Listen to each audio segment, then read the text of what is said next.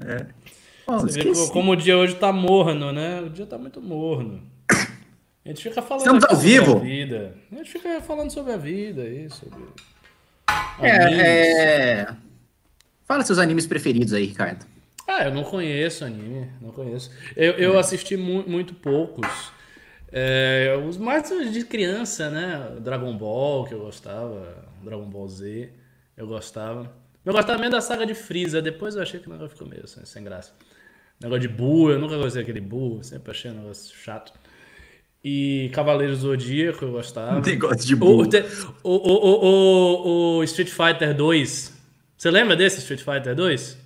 Street Fighter Victory? Não, assim. não, não peguei Pô, isso aí. esse anime era muito bom, cara. Muito bom, muito bom. Bem, bem antigo, bem velho daquela época. Era basicamente esses aí. Aí recentemente eu comecei a assistir Full Metal, mas não peguei muito assim, não. Não gostei muito, não. Pô, eu tô assistindo agora Hataraku Saibou, que é um anime sobre. É engraçado, porque é tem todos os clichês de anime e. Só que é basicamente o corpo humano e como ele funciona. Então, você, tipo. Os linfócitos lá são as células que vão combater as bactérias. É como aí. se fosse uma aula de biologia sobre a forma de anime. É bom, maravilhoso. Pô, os, japoneses fazem anime de tudo, né? Eu vi que você tá comentando que eles fazem de culinária também. Tudo que é coisa eles fazem. É, o Dé tem de tudo: terror, drama, romance, comédia, ação. Teve, é, teve um que eu vi, um- alguns episódios na Netflix, eu não sei se ainda tem, era Mushishi. Sabe qual é? Mushishi. Não, não sei não. Eu gostei, eu achei bonito, assim, pa- parecia aquelas coisas de Miyazaki, sabe? Bem poético e tal. Gostei. Mas vi só uns três ou quatro episódios.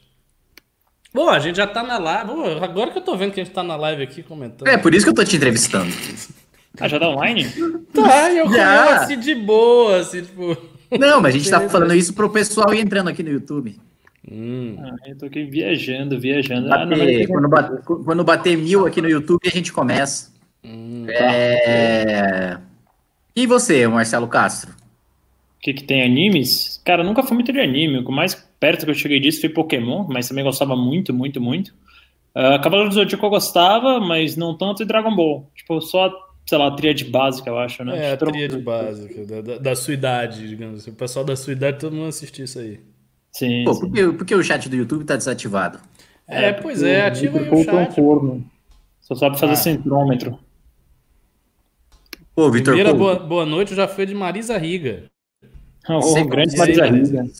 Grande Marisa Riga. Você consegue fazer um site que mostra por salário, por orçamento do órgão, por estado, faz gráfico, mostrando os cargos que você então ocupa no governo, mas você não consegue ativar o chat no YouTube, cara. Que, que, que vergonha. Acho que tem que dar F5 para atualizar. Para ativar. Boa noite. Manda um salve pros otakus. Salve pros otakus. Sejam felizes. Já tem chat aí? Você já tá vendo? Já. Ah, porque eu já aqui- tem Ah, aí. já a vi. menina Chat. aqui comentando. Muxixa é top. É, Muxixa. Legal, gostei. Bonito. Não conhece É, Victory. Muito bem, vamos começar. Batemos a Bora. marca de mil aqui. Vamos Opa, começar o MBL. Mas, bom, vamos começar. Boa noite, boa noite, telespectadores, boa noite é, a todos os ouvintes. Estamos aqui hoje começando mais um MBL News, com hoje a participação mais que especial do Kim Kataguiri e do nosso grande filósofo Ricardo Almeida. Boa noite, Kim. Boa noite, Ricardo. Boa noite. É, hoje, a Boa gente noite. tem, hoje a gente tem MBL News um pouco mais especial do que o normal, ah, porque a gente está com as pautas relativamente frias. Né? Então a gente vai dar uma passada aí ah, pelo caso do George Floyd, mas a gente vai fazer uma coisa muito especial para você, telespectador. Quem pimbar acima de 50 reais vai poder pautar esse programa, é isso mesmo. Você pimba acima de 50 reais, a gente vai fazer longos comentários sobre ah, o que você perguntar aqui. Né? Então eu, Ricardo, Kim, a gente vai fazer um comentário de cada um ah, com bastante extensão, com bastante profundidade para aqueles temas que vocês mais querem saber. Então, acima de 50 reais, vocês têm direito hoje de pautar o programa, não só de ser respondido ao final ah, do programa. Mas ah, antes disso, vamos dar um giro aí ainda no, no caso do George Floyd. Ainda não ouvi a opinião do Ricardo sobre isso. Né? Ontem tive, aliás, aqui nesse programa, um programa especialíssimo com ah, Carlos Andreasa e Renan Santos, e a gente debateu muito essa questão.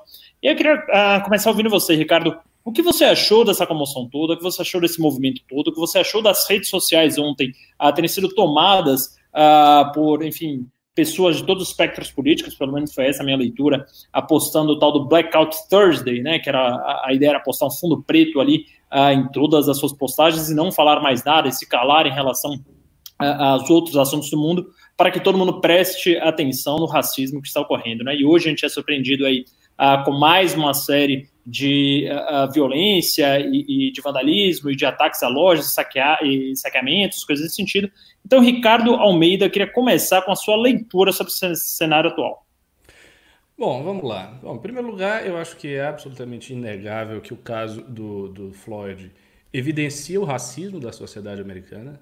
Assim, é um caso de racismo, ponto. Não há o que se discutir quanto à materialidade do que aconteceu. É, não importa se ele tem antecedentes criminais, se não tem. Eu vi gente divulgando isso, não, que ele tem um antecedente, não sei o quê. Isso não interessa. O fato é que a abordagem policial com ele foi uma abordagem absolutamente violenta, agressiva, que, que o levou à morte e que é assim uma abordagem que ocorre é, com muitos negros norte-americanos, como evidenciam diversos estudos a respeito disso. E eu não acho que todos esses estudos eles são conspirológicos, eles inventam um fenômeno que não existe. É, se a gente for observar, é, os próprios casamentos interraciais, os casamentos entre brancos e negros nos Estados Unidos, têm aumentado a partir ali da década de 50, década de 60, com o movimento dos direitos civis do Martin Luther King. Mas antes disso, Uh, o casamento entre pessoas de cor diferente era um tabu na sociedade americana. Isso eu estou falando no início do século XX. As primeiras décadas do século XX ainda era um tabu. Então isso denota o quão racista é a sociedade americana e, e, e que ela tem realmente esse racismo intrínseco a ela por conta da história de segregação e de escravidão e do modo como os escravos foram trazidos para os Estados Unidos, como não houve miscigenação, como houve um, um, um, uma clara distância é, social, humana do escravo nos Estados Unidos, ao contrário do que aconteceu aqui no Brasil. Então, a, as características da, do problema racial brasileiro são substantivamente diferentes daquelas que tem o problema racial norte-americano. A gente não vive numa sociedade segregacionista.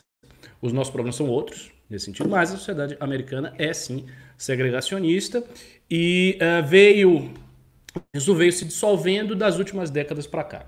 Dito isso, a, a, a violência que, que, se evidencia em tudo que é lugar se deve a dois fatores. Primeiro, tem o fator da baderna e do caos inerente ao ser humano.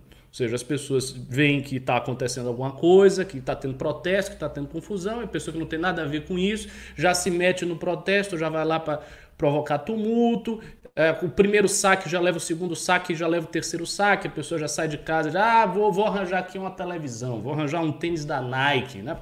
Para conceito racial. E aí é aquela coisa, né?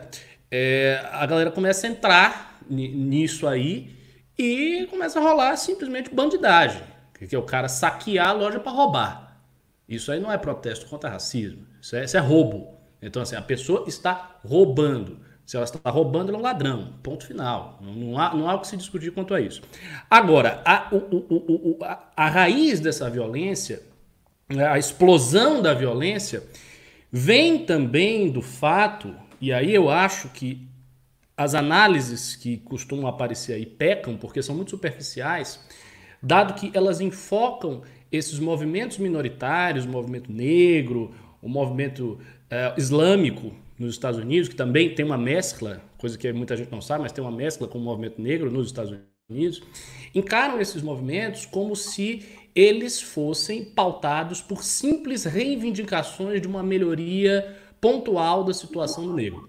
Então você tem um movimento negro e a, a, essência do movimento negro, as pautas básicas do movimento negro são simplesmente pautas relativas à melhoria da condição social do negro. Então, a melhoria da violência nos bairros negros, né, redução da violência, uh, aumento da possibilidade né, do negro ir para a universidade, melhora na educação do negro, como, é, ou seja, como se fosse uma espécie de. Uh, se você aceitasse o arcabouço da sociedade capitalista, aceitasse o arcabouço da sociedade norte-americana como tal, e tentasse, através desses movimentos, mitigar os problemas né, da população negra, da população islâmica ou da minoria X, Y, Z. Só que não é assim. Essa é uma visão falsa. E por que, que essa visão falsa? Porque todos esses movimentos, eles têm uma literatura própria. Eles têm uma visão própria do que é a sociedade. E a gente sabe que é, é muito influente no movimento negro norte-americano, brasileiro e em outros lugares a visão de certos teóricos revolucionários, como por exemplo Franz Fanon, alguns teóricos da chamada teoria da decolonização, ou teoria decolonial, que são teóricos que fazem uma crítica muito abrangente à sociedade ocidental. Então essa crítica é muito ampla, é uma crítica ao capitalismo, uma crítica aos direitos de propriedade, uma crítica à, à, concepção colonialista que supostamente a sociedade ocidental tem intrínseca a ela. Então, nesse, nesse contexto de crítica, a violência costuma ser sim justificada. Ela é justificada como a autoexpressão né, daqueles que são oprimidos. Então, aquele que é oprimido ele tem o direito de expressar a sua violência, porque essa é uma violência emancipatória, uma violência de libertação, uma violência que coloca em xeque uma sociedade burguesa, decadente, degenerada, com todos os vícios morais que se pode imaginar. Então, este, esta visão, essa perspectiva existe. E ela é muito influente em todos esses movimentos. Ela tem uma profunda capilaridade nesse momento. Você veja, eu, eu não conheço muito o movimento negro norte-americano, mas eu conheço um pouco do movimento de minoria muçulmano que tem nos Estados Unidos. O movimento de minoria muçulmano, ele tem os seus avatares intelectuais, digamos assim, né? as pessoas que, dão, que deram um norte para o movimento. E uma delas é um teórico, teólogo, chamado Said Qutb, muito influente em todos esses movimentos revolucionários islâmicos que a gente vê mundo afora. E basicamente a interpretação do Said Qutb é uma interpretação revolucionária. Ele entende que a sociedade ocidental é uma sociedade que está num estado chamado de jahiliya, um estado de ignorância, que essa é uma sociedade é degenerada, é uma sociedade exploratória, ou seja, ela tem um caráter de exploração de todos os outros povos, e aí isso é exemplificado através uh, dos exemplos vários do passado colonial, né? Então, a invasão que a Europa promoveu na África, a partilha da África, a colonização de todo o Maghreb, naquela região ali do norte da África, a colonização da África Negra, o que aconteceu no Congo Belga e por aí afora. Então é feito uma espécie de, de ponto contra a colonização muito poderoso, com muita teoria, muita, é, é, é, muito exemplo histórico, é muito rico isso aí. E quando isso é jogado, você vê uma crítica muito forte à civilização e essa crítica coloca todos, todas as premissas básicas da nossa concepção liberal de mundo, a saber, propriedade privada, direitos individuais, é, racionalidade, o, li, o limite da lei para o protesto, coloca tudo isso sob um grande parêntese crítico e revolucionário. Então, é isto é real, isso existe. E a influência desse tipo de pensamento em todos os movimentos minoritários, inclusive o movimento negro norte-americano, é absolutamente patente. Então, a violência vem daí e vem do fato de que as pessoas, quando veem o negócio pegando fogo, começam a entrar também, querem roubar e querem meter a mão. Então é isso que aconteceu. Eu acho que a resposta do governo precisa ser enérgica, sim. A resposta não pode ser branda, não pode ser frágil, porque a coisa perdeu o controle. Né? E, e, é óbvio que uh, não se trata simplesmente de protestar contra o racismo. Porque você pode fazer uma passeata contra o racismo. Você pode, pode fazer vários tipos de protesto contra o racismo. Você pode fazer um protesto pacífico, mas não é isso que está acontecendo. Então é mais do que um protesto. O que está acontecendo é uma explosão de violência justificada por doutrinas de natureza revolucionária e uma explosão que tem que ser combatida pelo Estado de Direito, que precisa colocar as coisas na ordem devida e não pode deixar o negócio correr. Mas enfim, já falei demais. Não, sempre, sempre um prazer te ouvir aí, Ricardo. Sempre uma aula é um aprendizado muito grande aqui, acho que tanto para mim, para o Kim, para os telespectadores aqui, que agora já são cerca de 1.500 uh, ah, aqui nos ouvindo. Kim Kataguiri, você, eu acompanhei muito seus posicionamentos na rede social ontem e, na verdade, me espantou muito, e vou cobrá-lo ao vivo, como o Felipe Neto faria, da sua falta de posicionamento em relação ao Blackout Thursday. Você foi uma das pouquíssimas personalidades que não postaram a famosa tela preta no Instagram e nem prestou condolências ao George Floyd no dia de ontem, né? Na verdade, analisando aqui suas redes sociais, O senhor tentou até minimizar o episódio, talvez, falando que também os protestantes mataram uma outra pessoa, um general negro, durante esses protestos. Kim Kataguiri, o que está acontecendo com você? Qual é o seu posicionamento? O que é que você acha? Fale aqui a verdade para os seus telespectadores. Meu posicionamento é muito claro. O meu foco é o Brasil, os problemas do Brasil. Eu sou deputado federal eleito pelo Brasil e eu acho que não sou membro da, da Comissão de Relações é, Exteriores. E, e, o meu foco é a atuação e os problemas brasileiros, que são muitos, inclusive o próprio racismo, né? Em que é inegável que existe e que precisa ser combatido. Acho que o grande debate precisa se dar nos meios, né, que se combate esse racismo, né, como é, nos meios e também quais os agentes que verdadeiramente combatem o racismo e como se combate esse racismo. Então, acho que no primeiro momento a gente está num momento de pandemia, né, então a favor do racismo, contra o racismo, qualquer tipo de manifestação de rua, de aglomeração, é absolutamente reprovável no momento de pandemia, ainda mais nos Estados Unidos, que é o país com os piores números pelo menos por enquanto, né? Enquanto o Brasil não passa, infelizmente, seguindo a nossa trajetória que você, Marcelo Ravena, segue é, fielmente. É, então, primeiro ponto é esse, né? Independentemente da, do mérito da manifestação, você organizar no momento de pandemia com os piores números do mundo é uma, é uma irresponsabilidade e não contribui. Né? É, além disso, né, não minimizei a manifestação, muito pelo contrário, o que eu quis colocar é que se nós vamos combater o racismo, nós vamos combater o racismo. E o que, que eu quero dizer com isso? Não dá para você combater o racismo considerando que um negro que usa uma farda policial não é negro porque usa uma farda policial. Se a questão é a raça, é a discriminação em razão da cor da pele, então nós temos que combater a discriminação em razão da cor da pele coisa que muita gente hipócrita não faz, ou o faz da boca para fora.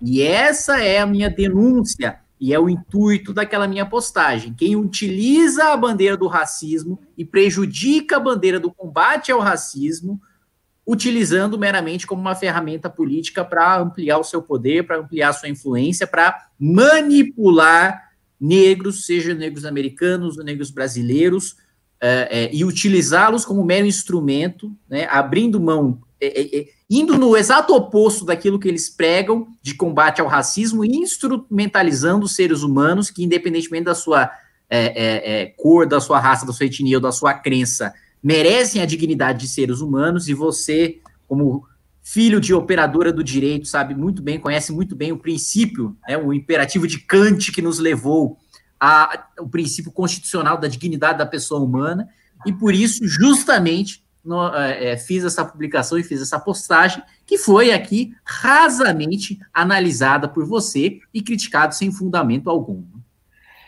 Bom, vocês são muito acostumados aí com a mediação de Renan Santos, né? Muito papinho de comadre, muito é, bolinha redonda, é um alisando o outro. Aqui, eu quero saber. Ricardo Almeida, ontem é, eu estava falando. Polemize aí, vai.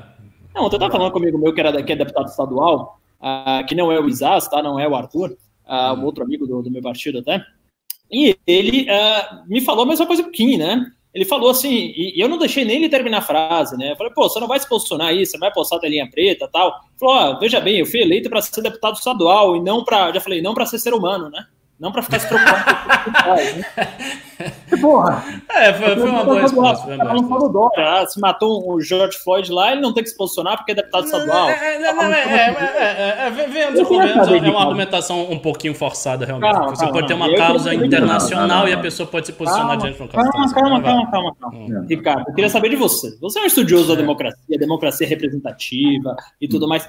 Você acha que o nosso modelo democrático ele é feito para um deputado federal, para um deputado estadual chegar aqui e falar: olha, eu não, não ligo, isso aí não é comigo, não, cara. Eu estou aqui para fiscalizar o Estado de São Paulo, estou aqui para fiscalizar o presidente da República. Não. Pode matar preto aí à vontade. Você não. acha que isso é argumento não... parlamentar, Ricardo? Não, não, eu não disse. Em nenhum momento, você está deturpando o que eu disse. Em nenhum momento eu disse que não ligo, eu disse que não me importo. Eu disse o seguinte: que o Brasil tem problemas urgentíssimos nesse momento, que necessitam da atuação do deputado federal, e que essa prioridade, enquanto deputado federal eleito, de tratar dos problemas mais urgentes do Brasil, fizeram com que eu tivesse foco com os problemas das urgentes do Brasil.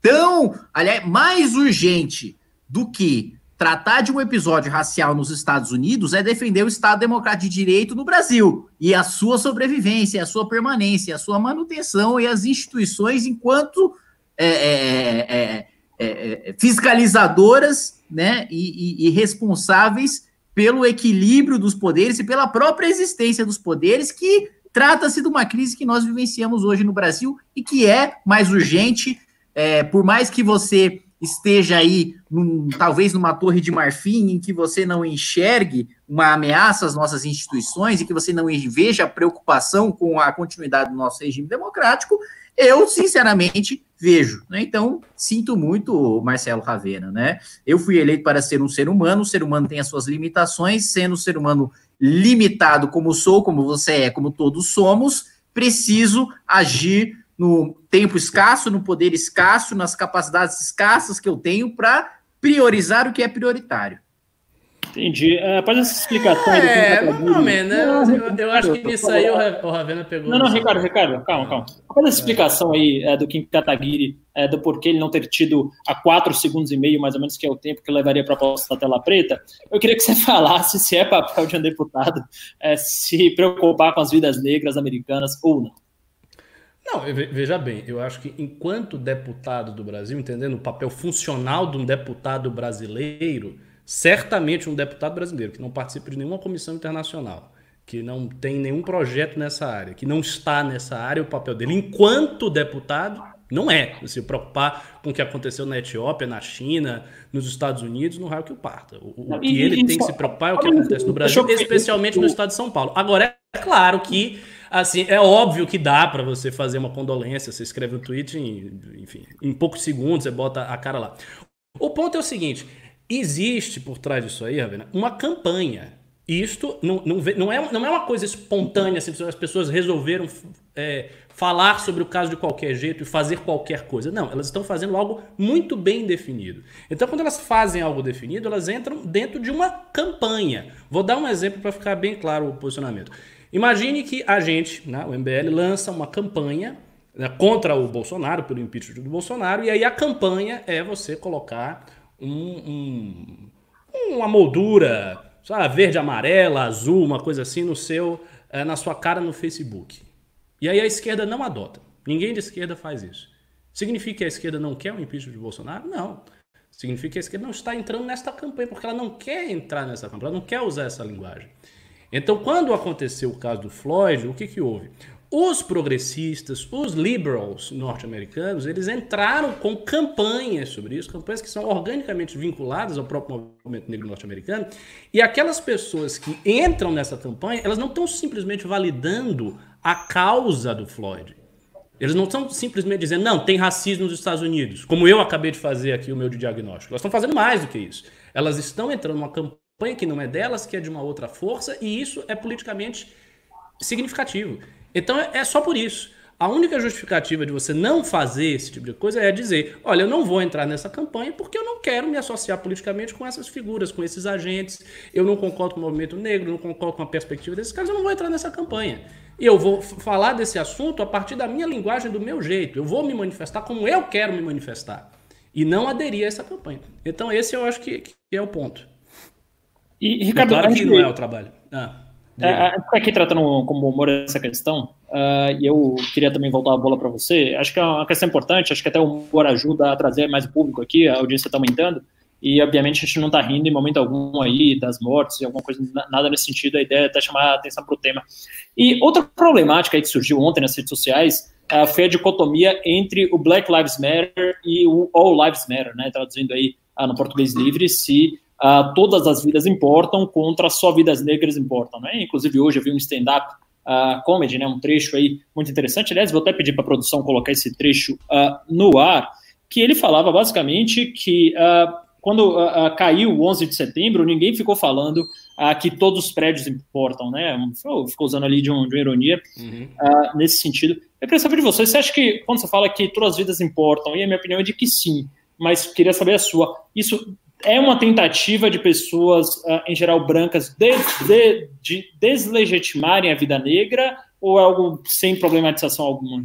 Não, não, não chegaria ao ponto de afirmar que é uma tentativa de pessoas brancas de deslegitimarem as vidas negras. Eu acho que isso é muito forte. Essa frase é muito forte. Não, deslegitimar então, não, não é as vidas negras, mas a luta negra, tá? Não, é, o, o, o, que eu acho é, é o seguinte: existem duas visões do conflito aí. Quando alguém é, levanta essa bandeira, todas as vidas importam, o indivíduo importa, o indivíduo importa independente da cor de pele. O, que que essa pessoa está fazendo? ela está criando um slogan, ou aderindo a um slogan que está aí, que reflete um certo entendimento político e filosófico, que é um entendimento liberal clássico, segundo o qual todas as pessoas têm certos direitos por conta da sua condição humana. Como eles são humanos, são indivíduos humanos, eles têm certos direitos. Então você tem o direito de liberdade, o direito de propriedade, o direito de vida, o direito de segurança em função da sua condição humana. Essa é a argumentação liberal clássica né, dos direitos naturais liberais, de Locke, Kant, de todo mundo. Essa argumentação, ela se reflete nesse slogan. Todas as vidas importam. Então, a vida do negro importa porque é uma vida humana, independente da questão da cor. Quando o pessoal levanta a questão de uh, Black Lives Matter, a vida negra importa, eles estão apontando para um outro problema. Eles estão fazendo uma crítica, há uma crítica implícita, e essa crítica é, é da seguinte maneira: esse consenso liberal que vocês têm, esse consenso de Estado de Direito que vocês construíram lá no século XVIII, que está aí, democracia representativa, liberdades individuais, Declaração Universal dos Direitos Humanos da ONU, tudo isso aí que vocês têm, no fundo, guarda uma grande hipocrisia. E qual é a grande hipocrisia? A grande hipocrisia é que os negros sofrem mais, os negros sofrem numa sociedade segregacionista do mesmo jeito, embora à luz da lei, todos sejam iguais. Então tem essa crítica. E aí o que, que eu acho dessa crítica? Eu acho que essa crítica é válida até certo ponto, mas a resposta a ela, e aí que vem o, o, o gancho, a resposta a ela, de, do ponto de vista de um liberal, tem que ser a reafirmação da ideologia liberal. É dizer, olha, pode ser que você, você realmente tem razão. A gente tem o Estado de Direito, a gente fez isso tudo, mas existe um problema do racismo, existe o um problema da vulnerabilidade da, da, da, população negra, e nós vamos enfrentar esse problema para quê? Para mostrar que a vida negra é exatamente igual à vida do branco, é exatamente igual à vida do, amarelo, porque os direitos fundamentais não decorrem de ser negro, de ser branco, de ser amarelo, decorrem de ser humano. Então você pode aceitar a crítica social à sociedade, mas você tem que respondê-la a partir de um ponto de vista liberal. Porque se você não responde a partir de um ponto de vista liberal, você entra no discurso alheio. E quando você entra no discurso alheio, você, você politicamente você já perdeu. Kim Kataguiri, saia desse mundinho concreto aí de Bolsonaros e Guedes e Sérgio Moro e entre um pouco aí no campo filosófico. O que é que você acha? Você é um cara muito inteligente, é um cara uh, uh, de raciocínio muito rápido. E, uh, não sei se já pensou sobre essa questão, mas com certeza vai ter uma resposta aí muito boa para o nosso público. O que você acha dessa dicotomia entre o Black Lives Matter e o All Lives Matter? Você acha que o All Lives Matter está diminuindo de alguma forma a luta do, dos negros? Ah, você acha que é uma expressão babaca ou você acha que é uma expressão válida? Falar que todas as vidas importam e não as vidas negras neste momento em que as vidas negras estão sendo atacadas? Eu não sei se você estava aqui na hora, eu falei até para a produção colocar um vídeo de stand-up comedy hoje de manhã. A produção já me informou aqui que é impossível colocar esse vídeo, que a gente vai tomar strike, que tem um direito autoral aí, que o cara fala ali, entre outras coisas, que quando caiu o, o, o 11 de setembro, uh, ninguém ficou falando, olha, todos os prédios importam, né? Que seria um absurdo, na verdade, todo mundo ficou falando do outro, era o fato concreto que ali, e a gente tinha que dar atenção àquele prédio. Então, mesmo em tom jocoso ali, achei um raciocínio interessante. Quem Kataguiri, o que você tem a dizer sobre isso? Ah, o que eu tenho a dizer é o seguinte, primeiro que o meu raciocínio e minha visão é muito voltada para questões concretas, é muito voltado para a política pública, é muito voltado para para as coisas pragmáticas mesmo e, e menos voltada para algo que é fundamental para a existência do movimento político, da política em si, de um partido político, de um projeto de país, que é a reflexão que o Ricardo faz, por exemplo, que o, o Renan faz, por exemplo, sobre é, filosofia e sobre é, os fundamentos da, da, da ideologia liberal, da ideologia conservadora, da ideologia marxista, de ideologias é, distintas seja contemporânea, seja que já passaram aí pela nossa história. Né? Então, meu, a minha dedicação e o meu raciocínio é muito voltado para essas questões práticas e pouco voltado para essas questões filosóficas.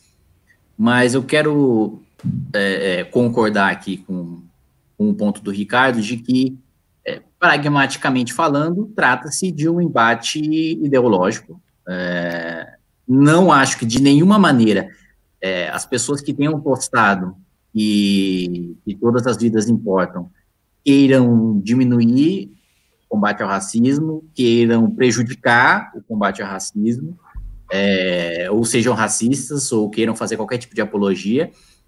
É um princípio é, liberal, como o Ricardo bem disse, e que em nada prejudica é, o combate ao racismo, pelo contrário, para mim, a partir do momento que você é, é, assume a defesa né, da, da pessoa humana é, por ela ser humana, né, é, você prega justamente uma maior solidariedade entre as pessoas, uma maior unidade entre as pessoas do que a, a identidade étnica, né, que, querendo ou não, existe sim, existem sim fatores culturais e, e fatores históricos que unem as pessoas pela identidade étnica, porém, é, apesar dessa, desses valores, dessa história, dessa cultura dever ser valorizada sobre todos os seus aspectos, é, independentemente de qual seja, o ponto mais relevante a ser levantado é que, que vai parecer meio clichê para você, e você vai falar que eu sou um babaca, mas é que nós somos todos seres humanos. Né? Acho que esse é o ponto central, e mais do que isso. Para mim, a principal questão é isso aí o que o Ricardo falou. Existe o racismo, existe injustiça histórica, Agora, como, como isso se combate, né? Qual é a política pública, qual é a política de Estado, qual é a postura que o Estado deve adotar e que a sociedade deve adotar para combater esse racismo, né? Um, um, livro que o Holiday cita muito é aquele das ações afirmativas ao redor do mundo, né? Do, do, do hum. Sowell. Ele passa 30, 30 anos, né, estudando o resultado de ações afirmativas nos Estados Unidos, na Índia, é, em, em mais uns, uns quatro, cinco países, né? E, e, ele faz uma crítica muito dura né, às cotas raciais, justamente porque ele observa, principalmente nos Estados Unidos, que na prática as cotas raciais aumentaram a desigualdade social porque beneficiaram os negros mais ricos e os negros com, com o ensino superior completo, que são justamente aqueles que menos precisam do auxílio estatal para conseguir é, é, é, é sobreviver ou ter um piso de oportunidade ou ascender socialmente. Né? A mesma coisa é, é, se observa também é, é, é, nos empregos, né? Nos Estados Unidos faz parte isso do estudo dele. Você tinha uma legislação que dificultava, né? Você demitir negros e que você, inclusive, você tinha uma, uma, uma margem para ser processado né, criminalmente. caso você tenha dado alguma margem para interpretação, ou seja, o ônus da prova era seu, de se você demitisse uma pessoa negra, você tinha um ônus de provar que não tinha demitido por racismo, que não tinha demitido é, é, é, pela questão racial, né? Ou seja, você tinha que mostrar no seu balanço que você não tinha mais condições de pagar aquele salário, ou você tinha que demonstrar no desempenho daquela pessoa que não estava satisfatório. O que fez com que a diminuição de negros diminuísse nos Estados Unidos, que você prejudicasse essas pessoas, que você marginalizasse essas pessoas. É, e ele fez um comparativo, principalmente as pessoas mais pobres, que ele, ele analisou a renda de mães negras solteiras, né, que era muito inferior à de mães brancas solteiras, enquanto a de casais negros com ensino superior, a renda era até a renda média era até superior à de casais brancos com ensino superior, em razão dessa, dessa legislação que prejudicava tanto a contratação de negros mais pobres, com a intenção de justamente beneficiar esses negros mais pobres, né? Então, eu acho que a, a, o grande debate, para pessoalmente, para mim, é como você soluciona o, o racismo e como você é, é, é, ajuda na sociedade a criar um, um ambiente mais acolhedor para todas as etnias. É, o debate prático para isso, para mim, é, o debate sobre as origens ou sobre a própria, sei lá, a razão da existência do, do racismo, é um debate é, é, é, do ponto de vista prático secundário frente ao debate do beleza, quais são as políticas públicas que devem ser adotadas ou não devem ser adotadas para a gente resolver esse problema, e na sociedade civil, ignorando o Estado, o que nós, vamos colocar o MBL, enquanto sociedade civil organizada, devemos fazer para combater o racismo, esquecendo política pública, esquecendo a atuação do Estado. O que a sociedade em si pode fazer, né? que, que atitude concreta ela pode tomar, aqueles que estão organizados para fazer esse combate. É, acho que é It all é boils, boils down as políticas públicas.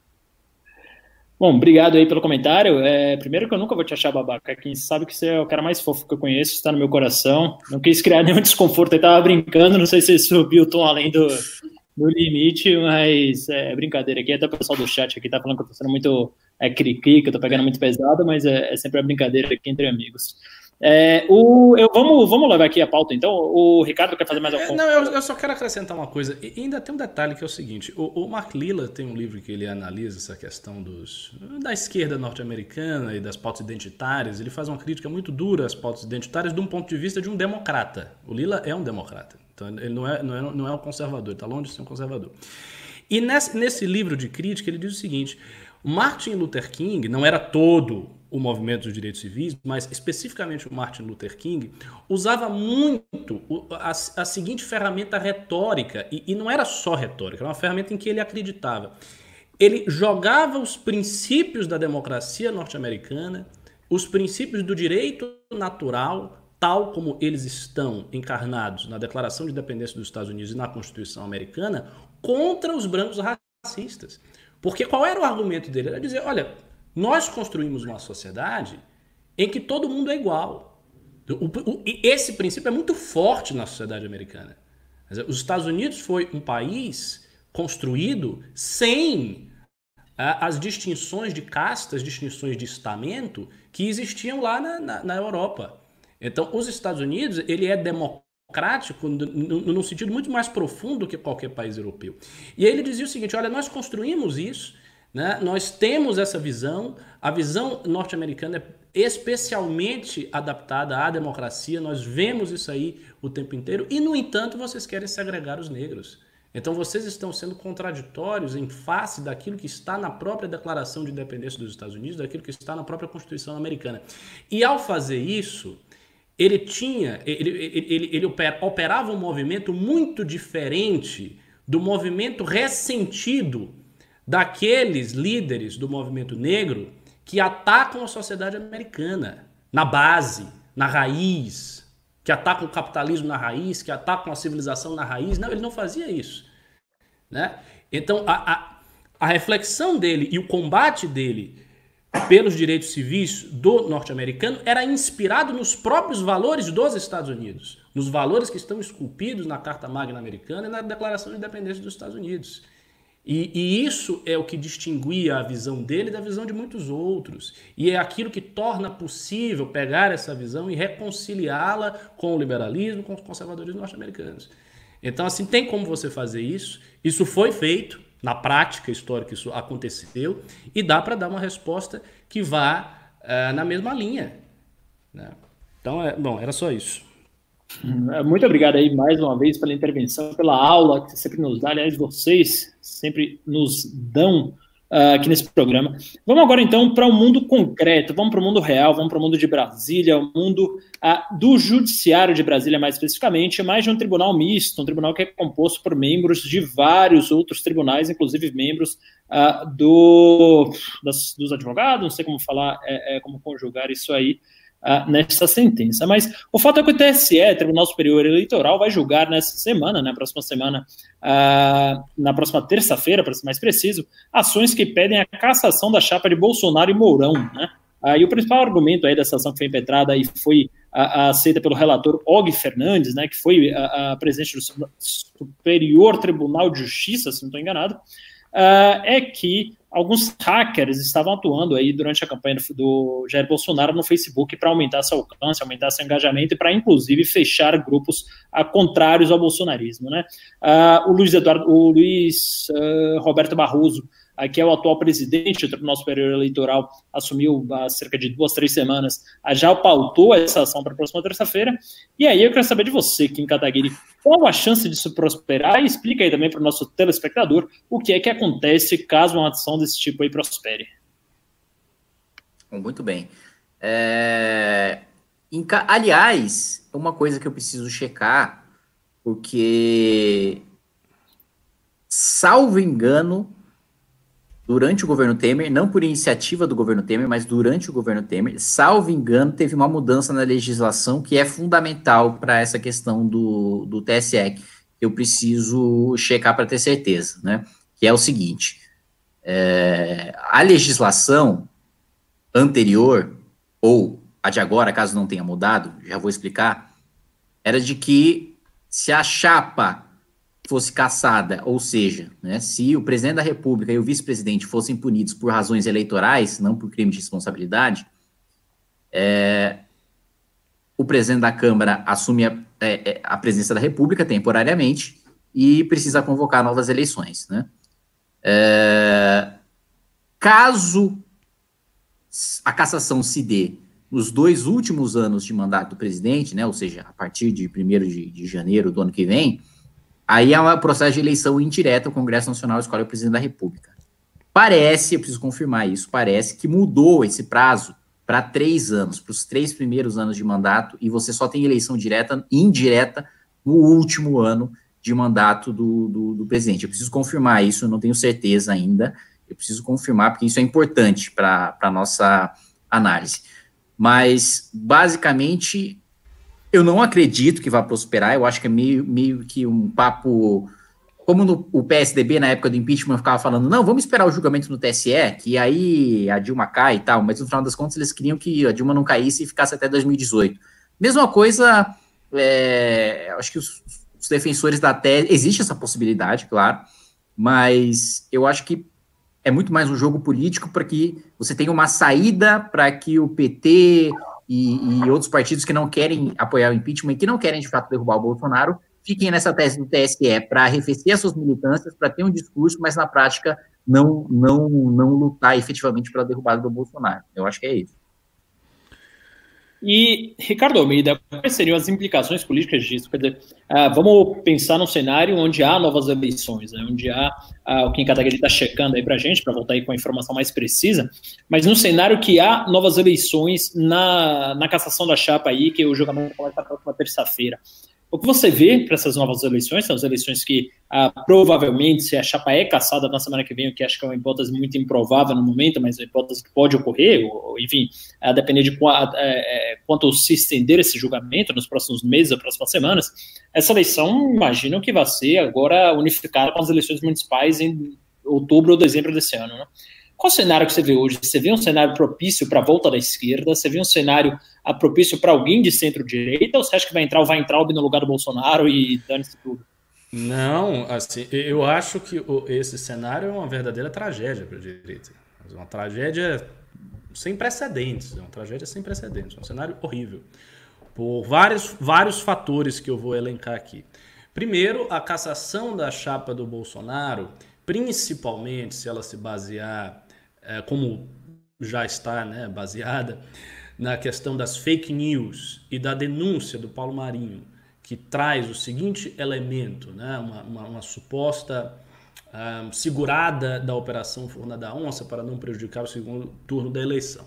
Pois bem, se a cassação da chapa se der por, por esses dois motivos, isso já é um trunfo narrativo para o PT absoluta, absolutamente extraordinário.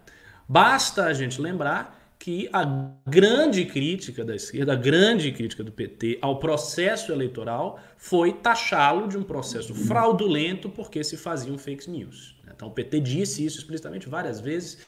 Inclusive a, a cineasta Petra Costa, que fez aquele filme Democracia em Vertigem, falou isso uh, em uma entrevista, uma entrevista muito curiosa, em que ela começa a dizer umas coisas pitorescas e vai falando das fake news muito estranhas, e no final era o bebê demônio, e falaram do bebê demônio, e foi o bebê demônio que impediu o Haddad ganhar a eleição, não sei o quê.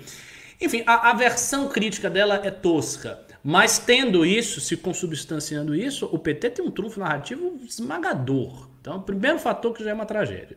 Segundo, a gente não teve tempo para implementar aquela ideia que o Renan teve, que a meu ver é uma ideia muito boa, sempre repito isso, de fazer um ciclo de debates com candidatos à presidência no campo da direita e da centro-direita. A gente não fez isso, não teve tempo de fazer não dá para fazer isso agora.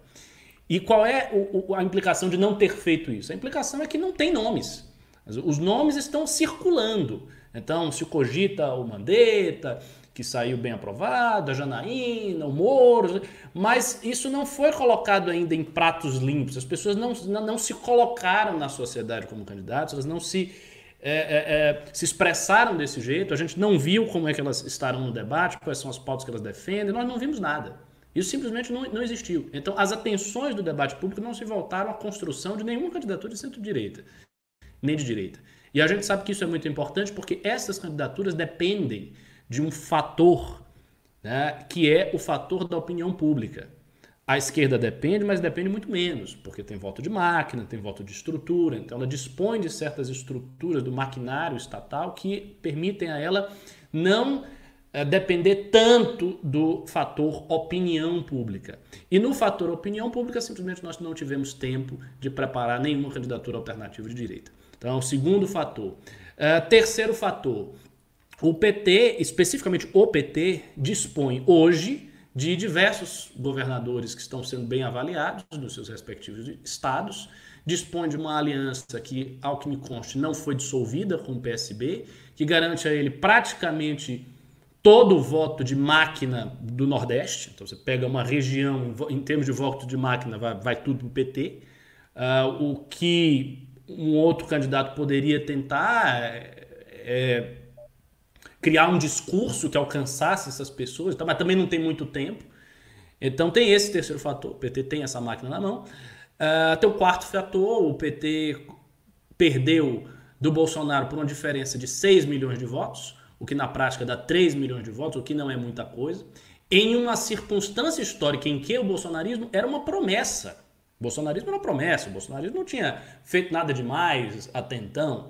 E hoje a gente pode observar, até por esse chat, como eu sempre digo, que o sentimento anti-Bolsonaro é muito forte. E já, a, a, meu ver, já está se tornando mais forte que o sentimento antipetista. Pelo menos na expressão aí da, das classes médias. Não sei é, mas no povo, enfim, é, aí é mais difícil de, de, averiguar. Mas aqui no chat, nos panelaços que a gente ouve, nas hashtags que se, são levantadas no Twitter, em todas as manifestações, a gente vê que hoje o sentimento antibolsonarista é muito, muito, muito forte, está cada vez mais forte. E com a queda do Bolsonaro ficará mais forte ainda. Então, qual é o cenário na prática de uma cassação de chapa? É uma eleição apressada, rápida, sem um nome de direita que foi preparado uh, feita em cima, com um trunfo narrativo gigante para a esquerda, que é a invalidação da eleição do Bolsonaro. Ou seja, é um cenário horrível, horrível. E eu acho que se nesse cenário a esquerda não voltar, é porque realmente ela está bem ruim. A, é, a esquerda está muito, muito ruim mesmo. Porque assim, tem, é um cenário que tem tudo para ela retornar. Tudo para ela retornar. É claro que Uh, o establishment, o centro e tal, vai tentar criar uma candidatura própria, uma coisa assim. Não, vamos tentar aqui uma candidatura para suavizar a polarização, para não ser nem Bolsonaro nem o PT, porque as pessoas não querem PT, também não querem Bolsonaro. E aí, de repente, essa candidatura do centro toma fôlego. Eu acho que isso é wishful thinking do establishment. Os caras acham que eles leem a coisa assim porque eles querem se convencer de que a polarização diminuiu e que hoje, no fundo, há uma alternativa. Eu não vejo isso. Eu vejo uma polarização muito intensa do mesmo jeito. A gente viu recentemente manifestação de antifa, de quebrar coisa, e galera aqui, aqui, do meu bairro, do meu prédio, inclusive, gritando contra Bolsonaro, batendo, batucando. Então, assim, eu não estou vendo polarização diminuir. Eu estou vendo a polarização mudar. Eu estou vendo o pêndulo histórico da polarização ir para a direção anti-Bolsonaro, mas não a polarização em si diminuir. Então eu não acho que o establishment jogando essa alternativa centrista, que as pessoas naturalmente adeririam a esse discurso, imaginando, ah, não, isso não é o PT, isso não é Bolsonaro, então estou dentro. Não acho, acho que isso é puro wishful thinking, e acho que, uh, tendo essa circunstância da cassação, provavelmente a esquerda retorna.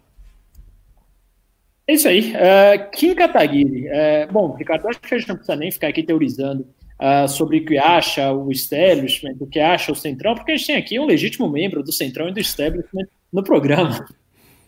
A brincadeira da parte aqui em Kataguiri. Como você vê aí, se houver mesmo as eleições uh, presenciais em dezembro ou em, ou em outubro, a depender, depender, do calendário, inclusive queria ouvir de você qual é a sua perspectiva para as eleições municipais, uh, o que, é que você acha que vai acontecer? Quer dizer, você acha que esses candidatos que vieram aí da centro-direita, ou identificados mais com as pautas de centro-direita, apesar de que não tenham expressado suas preferências ideológicas de maneira mais clara, né, principalmente falando do Moro, ah, mas também do Luiz Henrique Mandetta, você acha que eles têm chance de uh, uh, prosperarem, de ganharem uma eleição presidencial ocorrendo agora no final do ano? Ou você acha que vai dar alguém ligado ao bolsonarismo de novo? Se caçar da chapa, não sei, também não quero te pegar aqui com pergunta surpresa, porque essa é uma dúvida, esse é um negócio que nunca aconteceu na história do país, então há pouco a gente deve saber, mas se caçar da chapa do Bolsonaro, ele pode concorrer de novo à mesma vaga? Essa é uma dúvida que eu tenho. Uh, e, enfim, o que, é que você acha que acontece com o cenário político? Qual a sua leitura sobre isso aí, Kim Kataguiri? Não, falando sobre isso, ele não pode disputar, não. Isso, isso eu tenho certeza absoluta. É, ele, ele também perde direitos políticos. Se a chapa é caçada, ele perde direitos políticos, como a, a juíza Selma perdeu. É... Um fato interessante, aliás, antes de eu responder sua pergunta, que eu vi aqui, eu ainda não consegui achar aqui na lei das eleições o prazo mesmo, se mudou, se não mudou, mas uma coisa interessante é de que dos sete ministros do TSE, dois foram indicados pelo Bolsonaro. Um é o Og do TSE. Dois foram que... indicados. Dois foram, foram indicados pelo Bolsonaro e nós temos o Og Fernandes, que é aquele é, ministro que acelerou a nossa ação, a ação do MBL, de pedido de formação de partido por assinatura digital por pressão do Planalto. É, então, a gente já está numa contagem de votos ali de três votos para o Bolsonaro a, a, a, a, quatro votos que a gente não sabe como vão ser. Né? É, um voto, claro, do Barroso vai ser para caçar, é, agora os outros, né? então já, já cheira mal mandar esse. E é um processo que em se julgando, né, em se julgando, uh, uh, em se absolvendo a chapa, você prejudica muito a possibilidade do processo de impeachment e fortalece o governo, porque o governo acaba de sair julgado e ser julgado, e ser julgado é, é, é, inocente, né, de um julgamento que a população vai ver como se fosse todos os crimes, né? Porque se você fala para a população comum que o presidente da República está sendo julgado é réu num processo que pode é, é, acarretar em novas eleições, que ele pode perder o mandato, e ele é absolvido desse julgamento, vamos pensar que ele foi absolvido de todos os crimes, né? E, de, e que ele tá, tá certo mesmo que ele realmente estava sendo perseguido injustamente, independentemente da ação do TSE não ser sobre todos os crimes do Bolsonaro. Então, eu, eu vejo com muitas ressalvas, assim. Acho que numa eventual eleição, o Moro poderia vencer, o Mandetta poderia vencer, mas também tem a preocupação do, do Ricardo de que quem tem a melhor estrutura hoje para disputar uma eleição presidencial, quem está melhor organizado, sem dúvida, é o PT, são as esquerdas. É isso aí. Bom, ah, agora é, são oito horas aqui, ah, então vou pedir aqui para. Ah, tem vídeo do Renan aqui, então passa o vídeo do Renan aí, Vitor Couto, mas antes de passar o vídeo do Renan, só vou pedir para que você dê os seus pimbas, a sua colaboração, super chat aí que mantém esse programa em pé, para te responder todas as suas dúvidas aqui ao vivo, tá? E eu queria também aproveitar aqui para fazer o meu. ah, o Renan tá aí? Ah, não, o vídeo tá do cabelo ah, parecido com o meu. É, então dispara o vídeo do Renan aí, vai. cima aqui, pra, em homenagem ao, eu tô vendo ao nosso líder. Estão pedindo minha cabeça, news e tal. Tudo bem, tudo bem. Tive uma pequena enfermidade aqui. E tô vendo aqui a forma como vocês me tratam, tudo bem. Só queria saber por que, que o Kim tá tão chorolomento, tão... Oh, caralho, tá acontecendo com esse Japoronga? Eu, te, eu, teria que, eu, teria que, eu teria que contar o lance da, da, da gorda, tá? o jogo. O que é o lance da gorda? E não faça essa cara aqui em Kataguiri. Agora. Não, minha... não, a minha cara é de quem não tem a menor ideia do que ele tá falando. Ricardo Almeida, você acha que convence? Você é um filósofo, filósofos buscam sempre a verdade. Você acha que o Kim está falando a verdade? Hum, não sei, eu queria saber quem é a gorda. Essa é a pergunta. Não sei também, ó. Ele, ele, ele inventa essas coisas, fala aí e É. do nada, e, e eu tenho. E o ônus da prova é meu? É de quem acusa. Eu ia fazer uma piada aqui, mas eu vou, vou me segurar. É, segure seu machismo aí, sua homofobia. Mulher, né? A gente tem que Pare de querer ficar falando aí que essa não é bom fim, tá? Que a gente não vai admitir esse tipo de coisa aqui. Não, programa. eu não ia falar isso, não. Programa progressista hoje. Mas bom, ah, vamos para a leitura dos pimbas aí, já são 8 horas da noite, ah, depois de uma hora aí ah, de papo, por favor, mandem os seus pimbas, os pimbas são os que, ah, são que mantêm esse programa aqui em pé, são que mantêm os nossos colaboradores em plena quarentena aí, trabalhando às 8 horas da noite, na quarta-feira, para trazer a melhor análise política, o melhor conteúdo aqui para vocês, tá? Vou aproveitar também, o pessoal falando que Fat Lives Matter, que sacanagem, hein? Aproveitar aqui também para fazer o meu merchan, meu auto merchan aqui. Peço que me sigam aqui nas redes sociais. Estou muito próximo dos 3 mil seguidores, é uma marca muito importante para mim. Claro que não é nada para esses dois famosos que estão aqui comigo, mas peço aí que dessa forcinha aqui, arroba Instagram, arroba Marcelo Castro MC, vocês puderem aí, quando vocês forem lá, voltarem, ainda vou estar no primeiro Pimba, prometo. Tá? Então vamos ler aqui. ah, o primeiro Pimba aqui é do Romeu De Luca. Ele deu, de Luca, na verdade, ele deu R$ 5,06, né? Que número cabalístico, deve ser alguma coisa a ver com numerologia, e perguntou, e falou: fale alguma coisa sobre o PL 2578 de 2020 do Felipe Barros do PSL. que, Pelo que eu entendi, parece uma lei para ferrar os trans. Você conhece esse PL pelo número ou não? Não conheço, mas o fato de ser do Felipe Barros mostra que não vai ser aprovado, porque ele é uma pessoa que não conversa com ninguém é, e não tem capacidade de articulação política nenhuma, influência política nenhuma dentro do parlamento. Então, você pode ficar tranquilo que ele pode propor a Dia Nacional da Paz Mundial, que o pessoal vai ser contra. É, peraí, eu tô aqui com ele, cadê PL? Qual o número do PL que ele deu? Vamos responder decentemente aqui, 2578. Só me dá um segundo aqui, meu nobre telespectador, vamos ver do que se trata, vou pelo menos em mim, tá? Vai? Ah, determina que tanto o sexo biológico como as características sexuais primárias e cromossômicas definem o gênero do indivíduo no Brasil inteiro teor. Era aqueles pro- projetos ali que servem só para criar polêmica e não mudam em nada a vida do brasileiro, né? Aqui em Cataguiri, você tem essa impressão também pela emenda? Exatamente. É um. Só para aparecer, É para lacrar no Twitter, né? Se não tivesse Twitter, eu não teria feito esse projeto. Se não tivesse Instagram, eu não teria projeto. É. É, é, é muito mais útil declarar São Piropuro do, do, do, do Corocico, a capital do, do, do chocolate azul, porque pelo menos movimenta a economia de chocolate azul na cidade. Isso aí, nem, nem isso serve. É isso aí. O Pedro Costa, ele deu R$ 54,90. Muito obrigado, Pedro. Muito obrigado. A gente sabe que em tempo de pandemia ah, o Pimba é ainda mais valioso, né? Te dá ainda mais valor, porque sabe como tá difícil para todo mundo.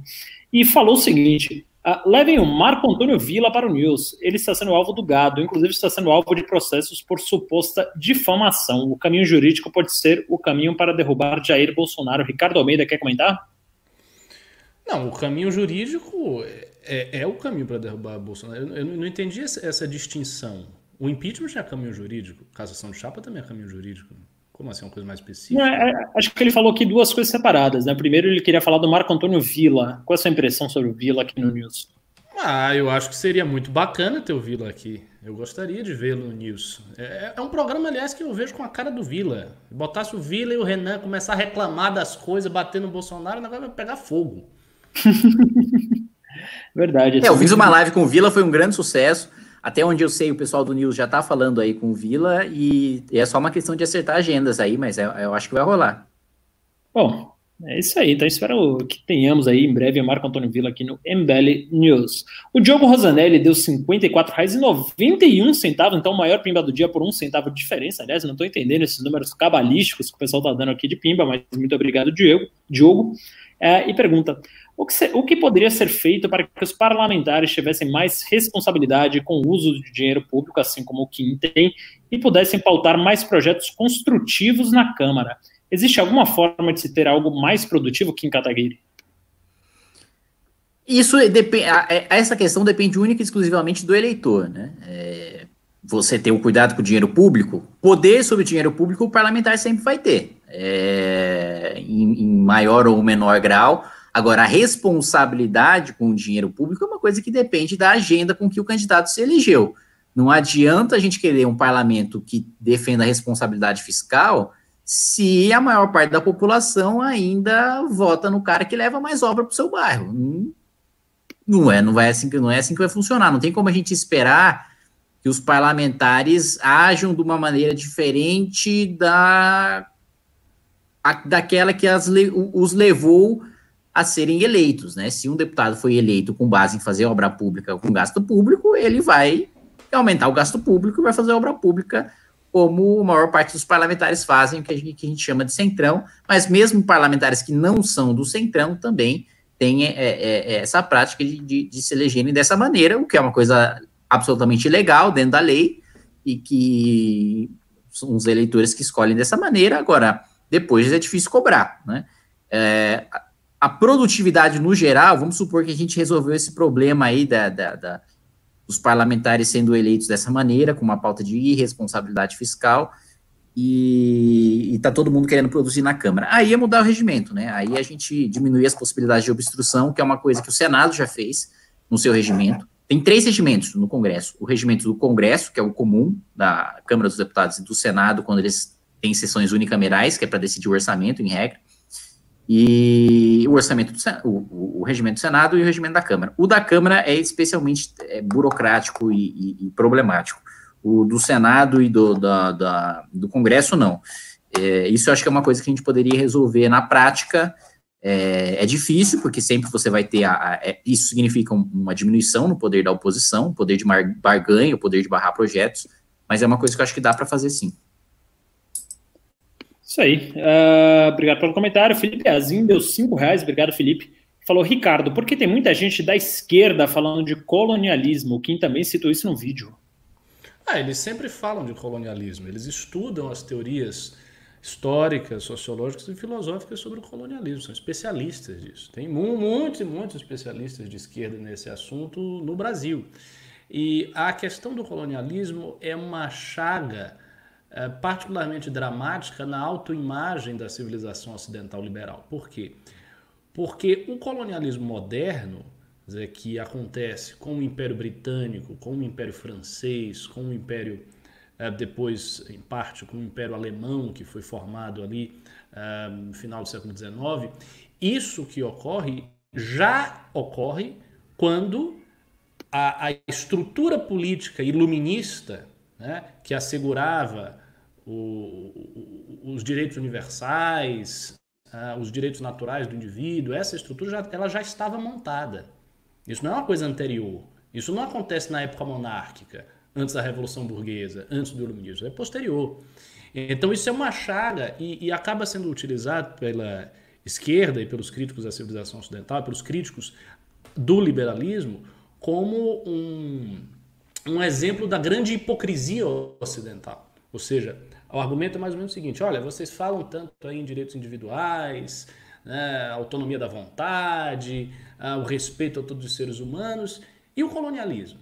E as invasões da África? E a invasão da Ásia? Né, e, a, e a, a invasão da, da Índia pela Inglaterra? E os massacres que as autoridades coloniais ordenavam? E tudo isso. Então, isso é jogado como um, um mostruário de hipocrisia.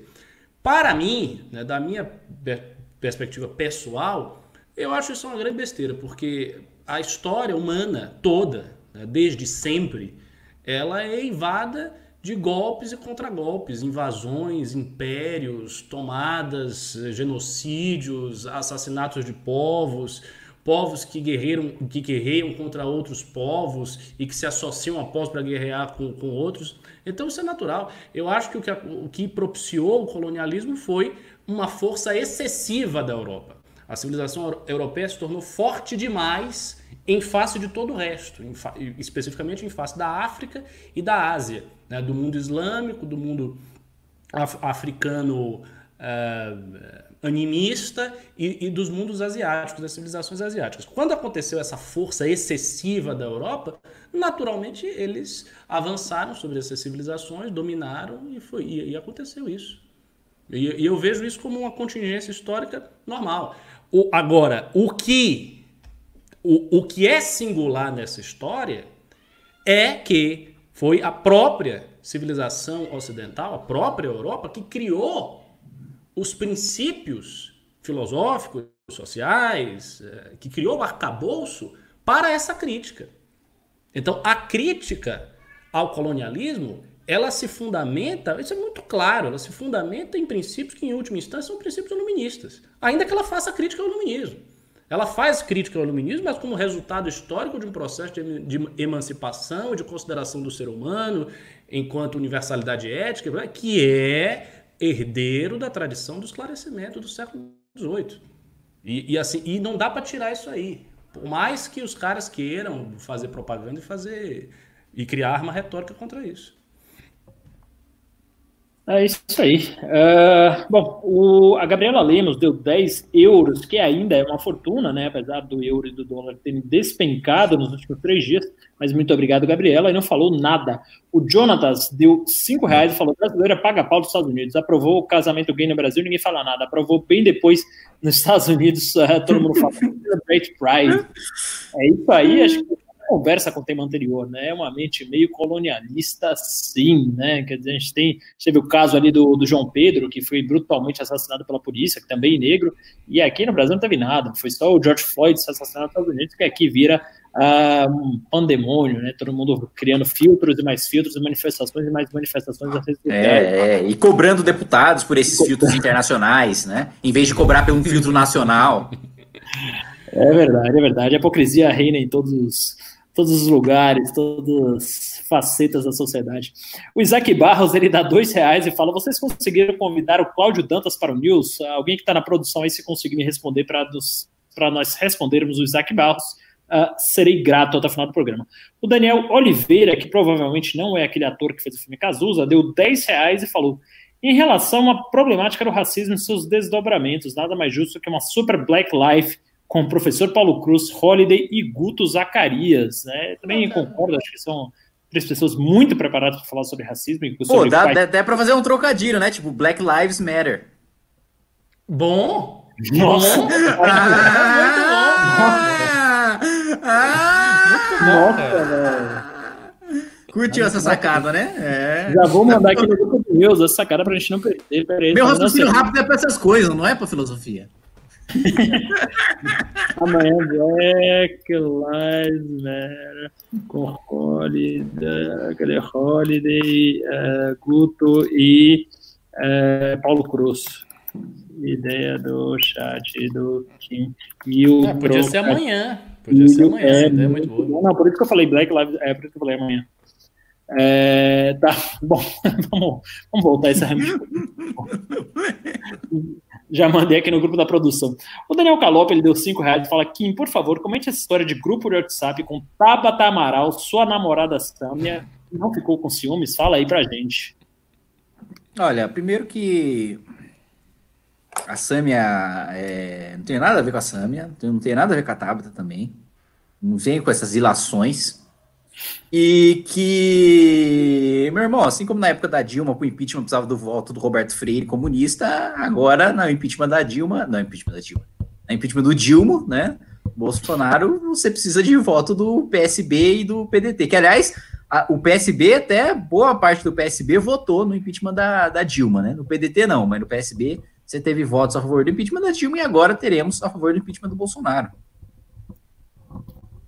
É isso aí, tá mais explicado, né? Aliás, é um negócio que deu pouca polêmica, né? né? Pela, pelo tamanho da notícia, acho que nem entre os bolsonaristas rodou muito, né? Acho que o pessoal já, já se acostumou que aqui é uma ala democrática, que o Kim conversa assim com todo mundo, sempre deixou isso claro desde o primeiro dia de mandato. E. Não, e o que eu acho mais engraçado é que eu, como todos sabem, sou um cara antissocial, né? Eu não sou um cara que é, frequentemente sai com os amigos e vai beber e tal, né? Algumas vezes sim, né? Mas. é, é, é eu sou um, um, um, nerd triste, né? Como toda a minha geração. E. E boa parte dos bolsonaristas eleitos, não, né? Boa parte dos bolsonaristas eleitos tem ali seus 35, 40, 50 anos, né? E são muito mais essa cultura de happy hour do que eu.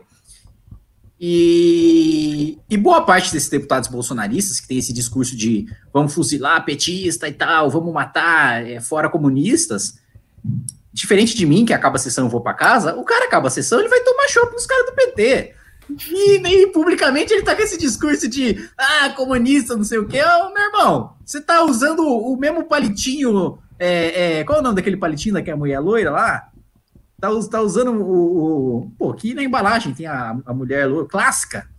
Ah, mano, pelo amor de Deus, gente. Vocês são pessoas sem cultura. Deixa eu ver o chat aqui que as pessoas sabem, com certeza. Palitinho, Palitinho da loira? Palitinho aqui, cadê? A Gina lá, não?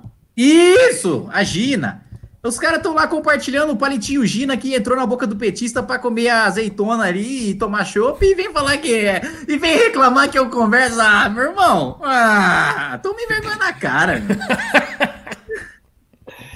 Ai, ai, é isso aí, isso aí, isso aí. Vamos uh, para o próximo primo aqui, o Male Al-Brasil, nosso muçulmano aí, o segundo muçulmano do programa. Ela fala, Eu gostei muito que todo mundo comentou Gina, Gina, Gina, Gina, é um cara Denise. O cara comentou o quê? Denise. Denise. É, foi só isso, achei engraçado. Esse aí tá perdido, esse aí tá perdido. O Maleal Brasil dá 10 reais e fala: Boa noite, MBL. A reflexão de Ricardo sobre a resposta à morte de Floyd é um exemplo prático do tipo de resposta que a direita precisa começar a construir e usar. Obrigado, Mali. O Ricardo, ah, se quiser agradecer, mas, mas ele já deu. Não é falar em live e esquecer, incorporar um discurso sólido. Para o homem público, não se manifestar frequentemente não é uma opção que em Kataguiri. É, Desculpa, o... não entendi. O que, que não é uma Ele opção? falou que para o homem público não se manifestar frequentemente não é uma opção. Ué, você o... me manifesta frequentemente. O Igor Coutinho, um novo membro aí, Carluxo. Uh, que mais que a gente tem aqui? O Edson Taramelli deu 5 reais, obrigado Edson. Ele fala: é inegável que existe racismo. Acho que o maior desafio é tratar nos temas sem vitimismo. Meu avô aprendeu a ler sozinho, trabalhou duro e prosperou. E agora a gente vai entrar numa polêmica. Ricardo Almeida, você acredita nessa meritocracia? Não, não inclusive eu não gosto dessa expressão. E eu não. Assim, é uma expressão é, trivial no, nos meios liberais e tal, mas eu não gosto da expressão. Eu não gosto porque, inclusive, eu não acho que é, é a melhor expressão para designar o processo de ascensão social que ocorre nas sociedades capitalistas. Nem sempre ele é meritocrático. Pô. A ideia de meritocracia pressupõe o seguinte: que a sociedade tem critérios muito claros e objetivos de mérito e que ela premia o mérito. Não é isso que acontece. Às vezes o mérito é premiado, às vezes é a sorte, às vezes é uma conjunção inesperada de fatores. Então, a, as pessoas ascendem socialmente por muitas razões, por múltiplas razões, por herança, né? quem já é rico. Então você recebe uma herança do seu pai, você já, já, já é, é, muito mais fácil você ser um grande empresário se você herda uma grande empresa do que se você começa do nada, ou não é. Então, assim, você pode é, é, subir na vida por herança, você pode subir na vida por sorte, você pode subir na vida por mérito contra circunstâncias relativamente favoráveis, por mérito contra circunstâncias extremamente desfavoráveis. Então eu não, não gosto de falar em meritocracia. Quer dizer, dá a entender que o que, o que a sociedade liberal tem, e aí ela tem mesmo, e, a, e isso a distingue claramente da sociedade antiga, pré-liberal, é, é o seguinte ela tem um princípio da igualdade de todos perante a lei. Isso hoje parece uma coisa muito banal. É óbvio que todo mundo é igual perante a lei, que grande novidade, mas não era assim. Durante muitos e muitos séculos não era assim. Quer dizer, pessoas de determinados estamentos, de determinadas castas, tinham determinados privilégios. Um nobre não era julgado num tribunal do mesmo jeito que um burguês. Simplesmente não era. Ele tinha outros privilégios mesmo, à luz da lei. E era uma coisa entendida como tal. Até o século XIX, você vai ver conservadores que são defensores do privilégio. Entendeu? É, são do privilégio de certas classes, do privilégio de certas castas, o que para mim não é uma defesa absurda, existem bons argumentos para defender o privilégio, mas o fato é que a sociedade liberal ela se caracteriza pela democracia, pela igualdade de todos perante a lei e pela universalidade da lei. Então, nesse sentido, ela abre o espaço para que uma pessoa ascenda socialmente, economicamente, sem os impeditivos que existiam na sociedade antiga que não permitiam que, por exemplo, um burguês detivesse certas prerrogativas de poder político. Ele não tinha, ele não podia. Ele não podia ocupar determinadas funções, ele não poderia ter certos cargos na estrutura do Estado que eram reservados para nobres. Então não interessava se ele tinha dinheiro, se ele era inteligente, não, porque aquilo não era concurso. Então, esta coisa da, da igualdade perante a lei, isso sim, isso eu acredito, isso eu acho que é uma boa expressão, mas não meritocracia.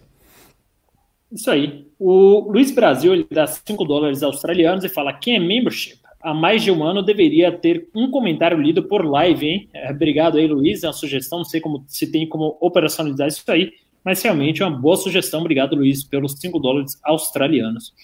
O Boa, Arthur, Todorov, o Arthur Todorov ele dá 8 reais e fala: Eu não vou pimbar em um programa que não conta com a presença ilustre da liderança de Renan Santos, Renan 2030. É, também, também sinto muito falta, também sou um fã inverterado do Renan, sou um fã ferrinho do Renan, acho que um dos maiores fãs que ele tem aqui nesse movimento sou eu. Uh, e também hum. sinto falta dele, mas por motivo de saúde ele não pôde estar aqui e a gente tenta fazer o que dá, mas certamente nunca vou chegar à qualidade do meu grande mestre. Nossa, Eric... parece que você também é um fã invertebrado, né? Porque espinha, que é bom. Meu Deus, um homem sem estatura moral se curvando perante outro homem dessa maneira humilhante. Tenho orgulho da, dos meus ídolos.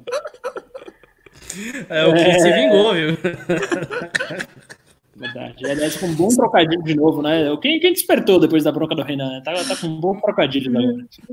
É, o Eric ele deu 10 reais e falou: ah, o que vocês acham da PL 3019-2020 que altera a lei antiterrorismo para fim de tipificar grupos antifas como organizações criminosas? Vocês apoiam Kim Kataguiri? É, o, é, a lei é inconstitucional, né? Porque a, a, a Constituição brasileira tem, um, tem, um, tem uma discussão, Marcelo Castro pode contribuir comigo nesse sentido, uma discussão ampla sobre a vedação ao direito penal do inimigo no Brasil, né? coisa que não tem nos Estados Unidos. Né? Nos Estados Unidos, você tem um, um, direito penal, leis penais para punir determinados grupos, né? para punir é, é, é, é, determinados segmentos da sociedade com mais rigidez do que outros. O que, que eu quero dizer com isso? Ah, então no Brasil qualquer lei contra terrorismo é inconstitucional? Não. Mas você colocar numa lista, colocar na lei o grupo que é o que não é, como o Trump, por exemplo, agora, como presidente da República, ele tem acesso à lista que pode ser, é, a determinação dele pode ser suspensa pelo Congresso, mas ele, a princípio, fez, pode, como fez, colocar na lista lá de grupos terroristas os antifas. Aqui no Brasil isso não pode ser inconstitucional porque é inconstitucional o direito penal do inimigo, é inconstitucional você focar em determinado grupo específico com o fim de aplicação de lei penal. Então, é, é mais um daqueles projetos que é só para aparecer e causar polêmica, mas no final não leva a nada. Né? É, a, lei do, a lei do terrorismo já existe e é muito boa, inclusive, e bastante abrangente já para punir grupos que efetivamente cometem terrorismo. Os antifas não são terroristas, pelo menos por enquanto, não explodiram nenhuma bomba, não cometeram nenhum atentado. Eles são vândalos, paderneiros, mas terroristas não. É, o pessoal confunde ainda Antifa com Black Bloc, né? Pode ser que sejam as mesmas pessoas, mas as ações executadas pelos Antifas até agora ainda não, não justificam esse tipo de, de punição, né? Mas do ponto de vista jurídico, aí eu não conheci esses, uh, essa vertente, esses termos de direito penal, vou até estudar mais, assumo a minha ignorância que é ao vivo. O André Gerbelli deu cinco reais e fala, ah, como anda o caso do Flávio? Vão prender aquele monte de merda logo ou não? É, você está a par aí do, do andamento aí do, do, processo penal do Flávio? Não sei como está, não. Não sei como está, não. A gente não sabe, mas se tudo der certo, será preso, porque há mais do que fortes indícios de cometer grandes crimes, né? O Leandro ele dá R$18,90 e fala: Kim, avisa a oposição que esse negócio de deixar para sangrar não dá certo. Depois dessa crise, o PIB sobe rebote em 21 e 22. E vi de Lula 2006. Não sei, acho que a gente vive um cenário muito diferente e mais do que isso. É... Quando a gente fala de, de, de que deix, deixar a, o, o, Lula sangrar não funcionou para o PSDB, acho que não funcionou para o PSDB porque o PSDB é incompetente, né? Porque o PSDB tinha um discurso frouxo, porque o PSDB não conseguiu representar a classe média com a devida competência e a devida propriedade. Não porque a estratégia de deixar o PT sangrar era uma estratégia ruim, né? Mas, primeiro ponto, não é uma estratégia que jamais você fala. Imagina, você está na oposição. Deixa ele sangrar tranquilo. É, é, é não, vamos deixar o, o, país se lascar aí, sussa, né? Porra, que inteligência do Fernando Henrique de fazer isso, né? E, e, e o outro ponto é o fato de que, deixando não deixando sangrar, o PSDB não venceria porque não tinha competência enquanto oposição, né? Não, não, tinha brilho, não, era oposição bunda, é oposição que se vestia de estatal. é verdade, né? O famosa jaqueta de estatal do Geraldo Alckmin em 2010, né? É, ele foi vestido ali de estatal para falar que não iria privatizar nem os Correios, nem o Banco do Brasil. Veja só como o nosso debate evoluiu, né? Infelizmente, a gente acabou com o idiota no poder. Rodrigo Voss, né? Esse B aqui é um SS, um duplo S em alemão. Uh, Ricardo, você falou na justificativa da violência emancipadora nos movimentos revolucionários. No caso da Revolução Francesa, teria sido legítimo ou não? Então, Rodrigo, eu não, quando eu falei sobre isso, eu não quis dizer que era legítimo. Eu disse que os movimentos minoritários guardam na sua formulação teórica justificativas para esse tipo de violência. Essas justificativas dizem respeito à expressão prática, física da crítica a tudo que está aí, ao sistema, à sociedade capitalista, aos ricos e, por aí vai. Mas no caso da Revolução Francesa, se eu acho legítimo, não. Não, eu sou um conservador, eu sou um reacionário, já, já falei minha posição várias vezes.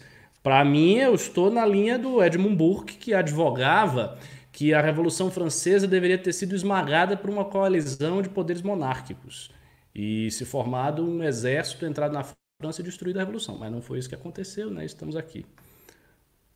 O André Oliveira aliás, Dias... aliás, o conservadorismo inglês nasce, o Ricardo me corrija se eu estiver errado, mas com é, é, a princípio com as reflexões sobre a Revolução na França de Burke, né? Sim, sim, que era um antirrevolucionário muito, muito, muito mais extremado do que vocês podem imaginar. Hoje a gente vê esse pessoal falando de conservadorismo, gravata borboleta, seja prudente, tá? vai, vai ler, leia o original, leia o texto original, que vocês vão ficar assustados com quão monárquico era o Burke e como ele era forte nas suas, eh, nas suas conclusões sobre a Revolução Francesa. Muito forte. É coisa de fazer, assim, qualquer Marcelo Castro tremer. Ah, é mesmo. ai, ai, André Oliveira Dias dá cinco reais aí, obrigado André. E fala, posso enviar a vocês uma apresentação com o que penso ser a forma de enviar as eleições de 22? Alguém poderia assistir? Claro, André, por favor, mande para falecom.mbl.org.br.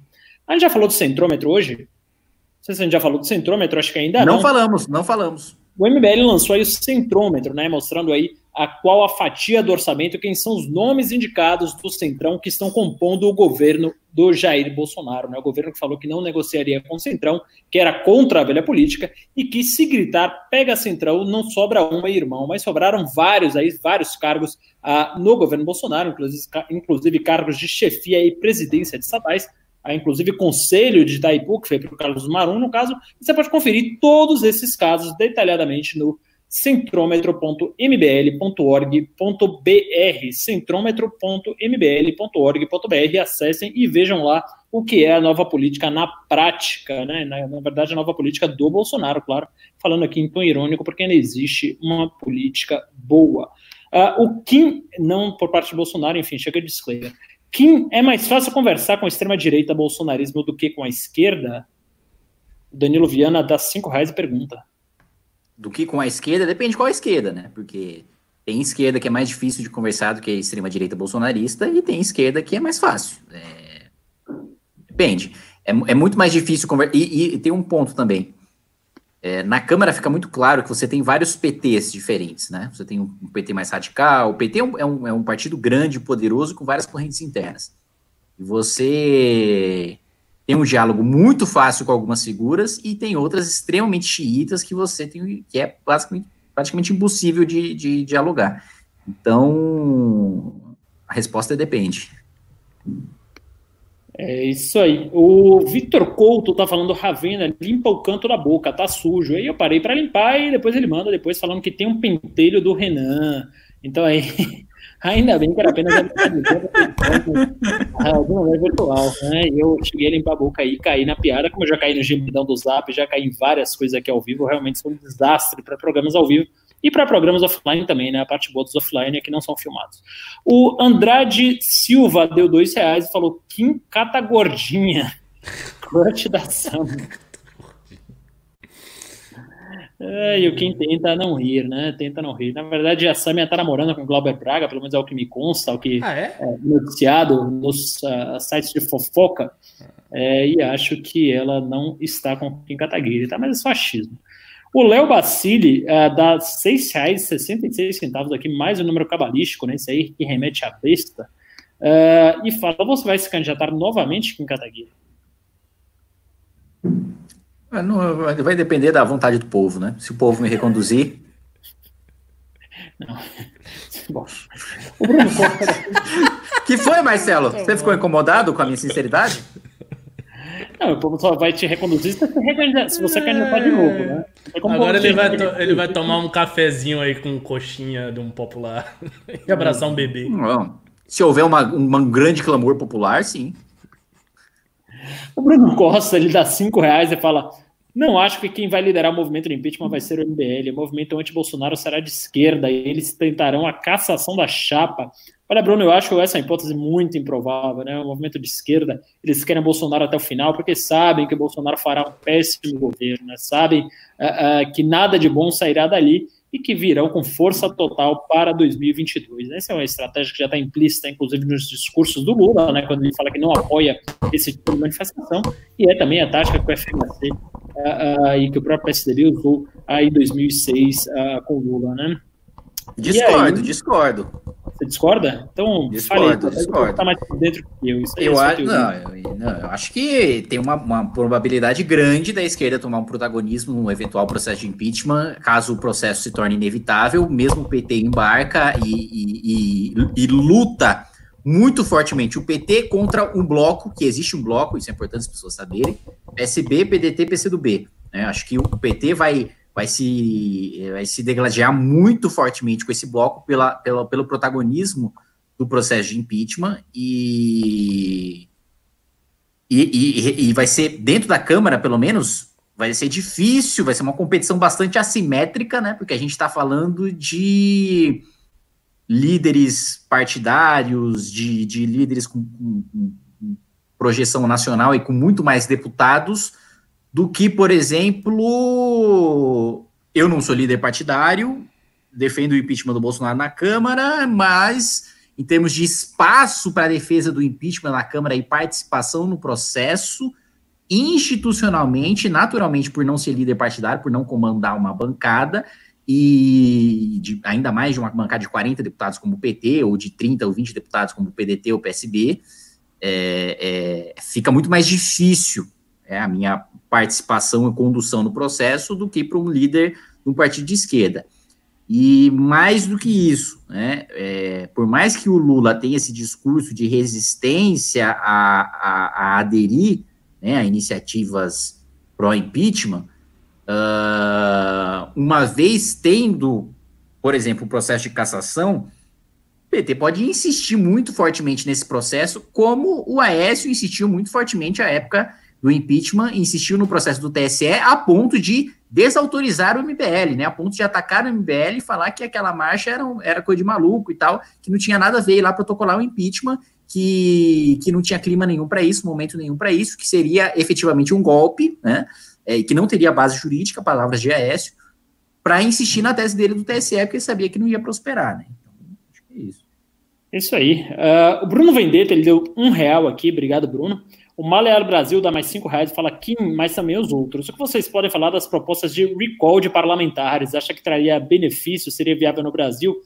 É, eu e Kim a gente tem posições bastante divergentes aqui nesse caso. Eu sou é, absolutamente contrário ao recall. Acho que isso a, a, faria os parlamentares tomarem decisões completamente populistas. Então, por exemplo, imagine você a pressão que um deputado nordestino né, poderia sofrer numa votação como a da Previdência se houvesse o mecanismo do recall. Né? Então, é, provavelmente seria ali ah, uma das propostas que não passariam na Câmara. Então, eu acho que o mandato ele tem um prazo definido por um motivo, né, inclusive o prazo alongado ah, na Câmara Alta, que é o Senado, ah, por, pelo mesmo motivo, ou seja, para você ser menos suscetível às pressões imediatas populares. Então, eu sou absolutamente contrário ao recall ah, por esse motivo. Mas o Kim Kataguiri é favorável. Você quer defender sua tese, Kim?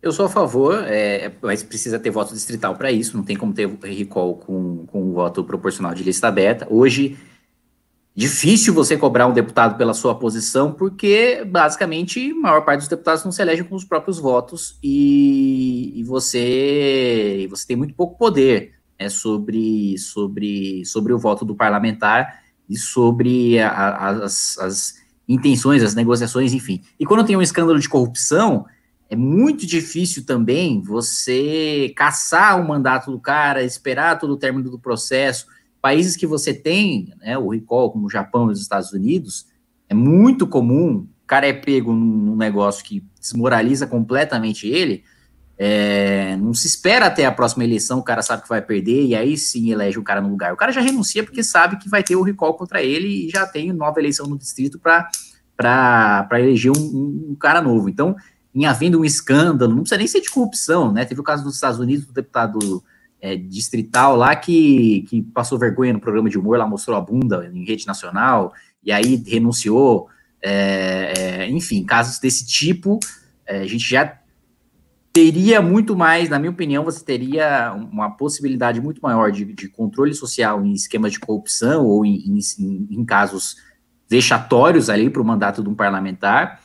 E, e no sistema distrital, é, eu acho que a gente mudaria também a composição da Câmara dos Deputados para uma composição mais representativa, já que o voto seria majoritário. Né? O seu voto vai diretamente para quem você votou, não vai para a coligação, não vai para o partido. Apesar de eu entender completamente, e tem uma explicação, inclusive, no meu canal, para você que quiser ver, sobre a, a, é, qual é a lógica de você, no, no sistema proporcional, não votar no candidato, mas votar no partido e na coligação. Né? É uma lógica de é, é, é, representatividade, né? Porque qual que é o, o, extremo oposto do sistema proporcional de lista aberta? É o distritão, né? Que é qual é qual é esse, esse, esse sistema? É quem tem mais voto se elege.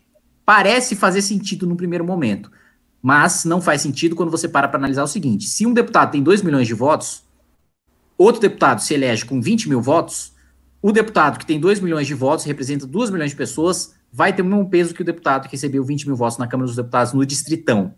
No proporcional, se um deputado tem 2 milhões de votos, ele elege outros deputados que, teoricamente, né, o sistema partidário deveria refletir isso, mas não reflete, infelizmente, mas pensam de maneira parecida. Então, esses 2 milhões de pessoas têm 10 deputados representando, enquanto o cara que se elegeu com 20 mil votos é, é, tem um voto, né? Então tem 20 vezes menos peso do que, do que o cara com 2 milhões de votos. É, essa é a lógica, do, grosso modo, do sistema proporcional. Mas ainda acho que o, que o distrital é, é mais eficiente, mas a gente teria um grande debate sobre isso. É, dá para fazer uma, uma live só sobre distrital, é, contraproporcional, e eu praticamente sou contra o distrital também. É, acho que isso acaba é, é um debate mais raso, né? Quer dizer, as pessoas param de debater os grandes temas filosóficos que deveriam ser debatidos no parlamento e se dedicam ali para buscar emendas para os seus rincões, para os seus a quinhões de terra ali onde você tem seus votos. Né? Então, acho que, a, por exemplo, você tem alguém ali que vira uma espécie de prefeito no subdistrito, né? ela para de. Você acaba nem sabendo o que, é que o cara pensa sobre os grandes temas, a previdência, a redução do Estado, impostos e coisas desse sentido, e começa a votar nele simplesmente porque o cara reformou ali um campinho, uma pracinha, alguma coisa desse sentido. Então, acho que empobrece o debate. Uh, e acho uma alternativa bastante ruim. Mas, enfim, isso aí é um papo outra hora, tem muitos argumentos dos dois lados, dá para fazer um live sobre isso. Uh, o Robzan, ele dá R$ 8,60 e fala Bolsonaro veta 8,6 bilhões de reais para combater o Covid. Depois dizem que o presidente da República não pode fazer nada. É, eu, eu vi essa manchete, sinceramente não consegui me aprofundar uh, sobre isso, mas, enfim, vamos é, é, óbvio que o Bolsonaro está tendo uma gestão de crise horrorosa, né? O Brasil batendo recordes e recordes e recordes em mortes de Covid, óbitos de Covid, e o presidente batendo recordes e recordes de falar besteira e minimizar a crise, né? E ontem foi mais uma vez que ele falou que uh, a morte é o destino de todos. Claro, não sem razão, mas não é a postura esperada uh, para um presidente no meio de uma crise, né? Quer dizer, o cara mostra uma clara despreocupação com a crise do coronavírus que já atinge uh, mais de meio milhão de brasileiros, né? E mais de 35, ou 32, 33 mil mortos. É, Ernilton Manuel Alves da Lima, dá 5 reais, e fala: manifestação para impeachment. O Kim entregar ao Maia uma baixa assinado impresso e entender, estendermos um bandeirão com o nome dos assinantes. O que acham? Ricardo Almeida, você quer comentar aqui? A gente pode fazer uma petição online e juntar uma caralhada de assinatura e levar para ele. Acho que seria uma coisa simbólica razoável. Eu, eu também acho. Também acho. Seria um, seria um gesto bacana fazer isso. Bom, a Mel dá um real, obrigado Mel, não fala nada. O Andrelei Pastrello, nosso pimbeiro Cotumbás, ele dá 10 reais e fala: Uh, o que eu vejo nessa crise toda relativa à tragédia racial nos Estados Unidos é a criação de mais narrativas que tentem jogar as pessoas para os extremos do debate, não para a unificação social. Eu concordo plenamente com isso, eu concordo plenamente com isso, em que pese ter sido aqui um dos mais uh, ferrenhos defensores uh, dessas pautas, dessa defesa de vidas negras durante esse debate, mas obviamente estão extremando, eles viram que colaram a primeira página e agora não contem comigo para ficar alimentando esse debate cada vez mais, né? quer dizer, alimentando essa narrativa extremista, né? que o que a gente está vendo hoje já são saques em lojas, já são é, colocar fogo em, em carros de polícia, já são depredar o patrimônio público, e não estou falando aqui que sou mais preocupado com o patrimônio público e com vidas negras, jamais, mas não acho que é esse método de protestar, então esses movimentos radicais certamente não contarão nem comigo, nem com o Ricardo, nem com o Kim, nem com ninguém da direita democrática, uh, para apoiá-lo, certo, Ricardo? Perfeito, perfeito. Eu só acrescentaria uma coisa. É, o grande formulador da noção de guerra, de guerra cultural nos Estados Unidos, que foi o James Davison Hunter, ele tem um debate com um sociólogo lá, o Alan Wolf, em que o Alan Wolf diz: olha, não tem guerra, guerra cultural, porque a maior parte do eleitorado, a maior parte da população, não se perfila, não se alinha muito claramente com um certo conjunto de pautas, são só os extremos da sociedade. E o Hunter deu uma resposta que para mim é uma resposta absolutamente brilhante, e, e, ele mostra isso com estatísticas, com muitos argumentos. Ele diz o seguinte: não importa, não importa, porque as minorias organizadas e radicais fazem com que a maioria desorganizada e moderada vá de um lado para o outro. Então vai para lá, vai para cá, vai para lá, vai para cá. E é exatamente isso que acontece, é o que acontece no Brasil, é o que acontece nos Estados Unidos, e é o que descreve bem é, essa realidade que você falou. É isso aí. Uh, bom, muito obrigado pelos filmes. Agora são muitos filmes e a, a hora já está já tá ficando adiantada. Então peço agora que quem quiser ter o Pimba lido, uh, que dê acima de 50 reais, por favor, como o Renan sempre faz aqui, quando chega aqui às 8 horas e 40 minutos. Muito obrigado a todos os Pimbas até agora. Mas a partir de agora só vamos computar Pimbas acima de 50 reais. A Gabriela Lemos dá 2 euros e fala: falem sobre o SUS e o pensamento liberal. É, bom, eu, particularmente, eu acho o SUS uh, é um programa bom do ponto de vista uh, humanitário, mas é um programa que ele é, não é bom do ponto de vista de entrega, né? O Estado é sempre muito ruim para fazer essa última entrega, essa perna final. O Estado é muito bom para pensar política pública, mas não para entregar. Né? Então, isso acontece na educação, isso acontece na saúde, acontece em vários jeitos. Claro, melhor com SUS do que sem SUS, mas acho que tem jeitos muito mais eficientes, até uh, o, o, mantra clichê dos liberais, que é o voucher para a saúde, acho que já seria bem melhor do que o SUS do Estado ali operando diretamente hospitais. Né? Os principais hospitais, né, os melhores hospitais públicos que você tem aqui, são operados por universidades, são operados até pela iniciativa privada, como é o caso aqui em São Paulo, por exemplo, do Hospital do Mboi Mirim, que é operado pelo Albert Einstein, né, como uma forma uh, de filantropia à sociedade mas os hospitais operados diretamente pelo Estado, em geral, são muito ruins, mas o programa, em geral, uh, me agrada. Alguém quer comentar alguma coisa sobre o SUS ou podemos passar aqui para o próximo Pimba? Eu defendo o sistema passar. alemão. É, todo mundo tem um convênio privado, quem não pode pagar, o governo paga. Boa, boa, boa. Vitor Souza ele dá 53 reais e fala Kim e Ricardo, parece realista a hipótese da união entre a centro-direita e centro-esquerda junto dos seus respectivos influencers na opinião pública artistas, pensadores, jornalistas? Eu não acho. Eu acho que essa união não vai acontecer de maneira nenhuma. O que pode acontecer é uma convergência pontual tática para é, um enfrentamento de Jair Bolsonaro. Então, na crítica a Bolsonaro, no enfrentamento de Jair Bolsonaro, pode haver uma convergência tática eh, pontual circunscrita a isso. E só. Eu acho. Dado o que, como é o, o funcionamento da política brasileira. Bom, Concordo com o Ricardo. Obrigado. A Mel dá 5 reais e fala: Kim, meu sonho é jogar LOL contigo. Me adiciona lá, meu nick é Celi. Celi. C-L. Olha só. Mas Jamais jogarei LOL. LOL. Até eu já sei sou, disso. Sou veementemente contra jogadores de LOL. LOL em si.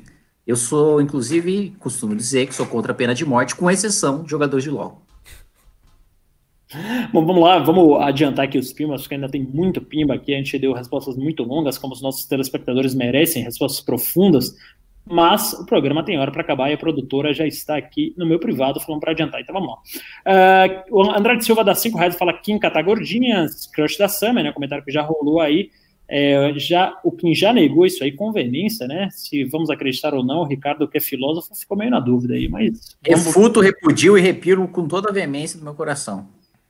O Lucas Áustria, dos 5 reais, fala: se quiserem ver mulheres bonitas, é só ver quem o Kim segue no Insta. Ele é malandrinho, malandrinho. melhor deputado. E olha, essa é uma denúncia aí que é recorrente no Malandrinho. Uma denúncia das mais recorrentes. Vou até abrir isso aqui para todo mundo: segredos dos bastidores do MBL todo mundo reclama, nossa, essa menina é linda aqui, quando vai ver, o Kim Kataguiri já está seguindo, né? Então, meninas... E o Guto, né? O Kim, logo depois tem o Guto também, né?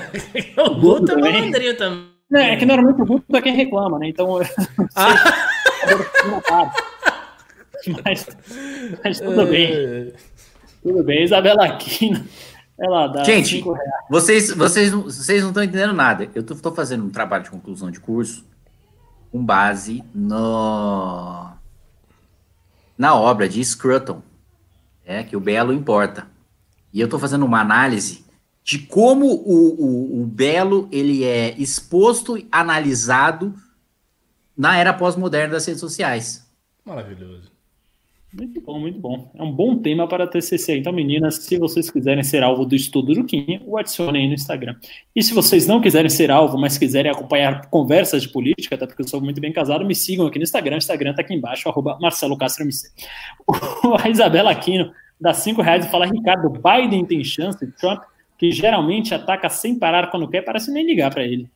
É, rapaz, todo mundo tem chance. Mas, de fato, eu acho que lá o Trump tem mais chance do que o Biden. Mas Depende, depende. Difícil, é, os claro. sites de aposta já dão aí um empate técnico entre Biden e Trump. Ninguém sabe o que vai acontecer. A revolução por minuto que está tendo lá, ainda mais essa coisa dos negros, é. começa a tomar força. O Biden é mais para minorias, mas que pode recrudescer o outro lado. Enfim, ninguém sabe. Mas o Ricardo Farnock, ele dá dois reais e fala: quem comprou o Battle Pass? O que é Battle Pass?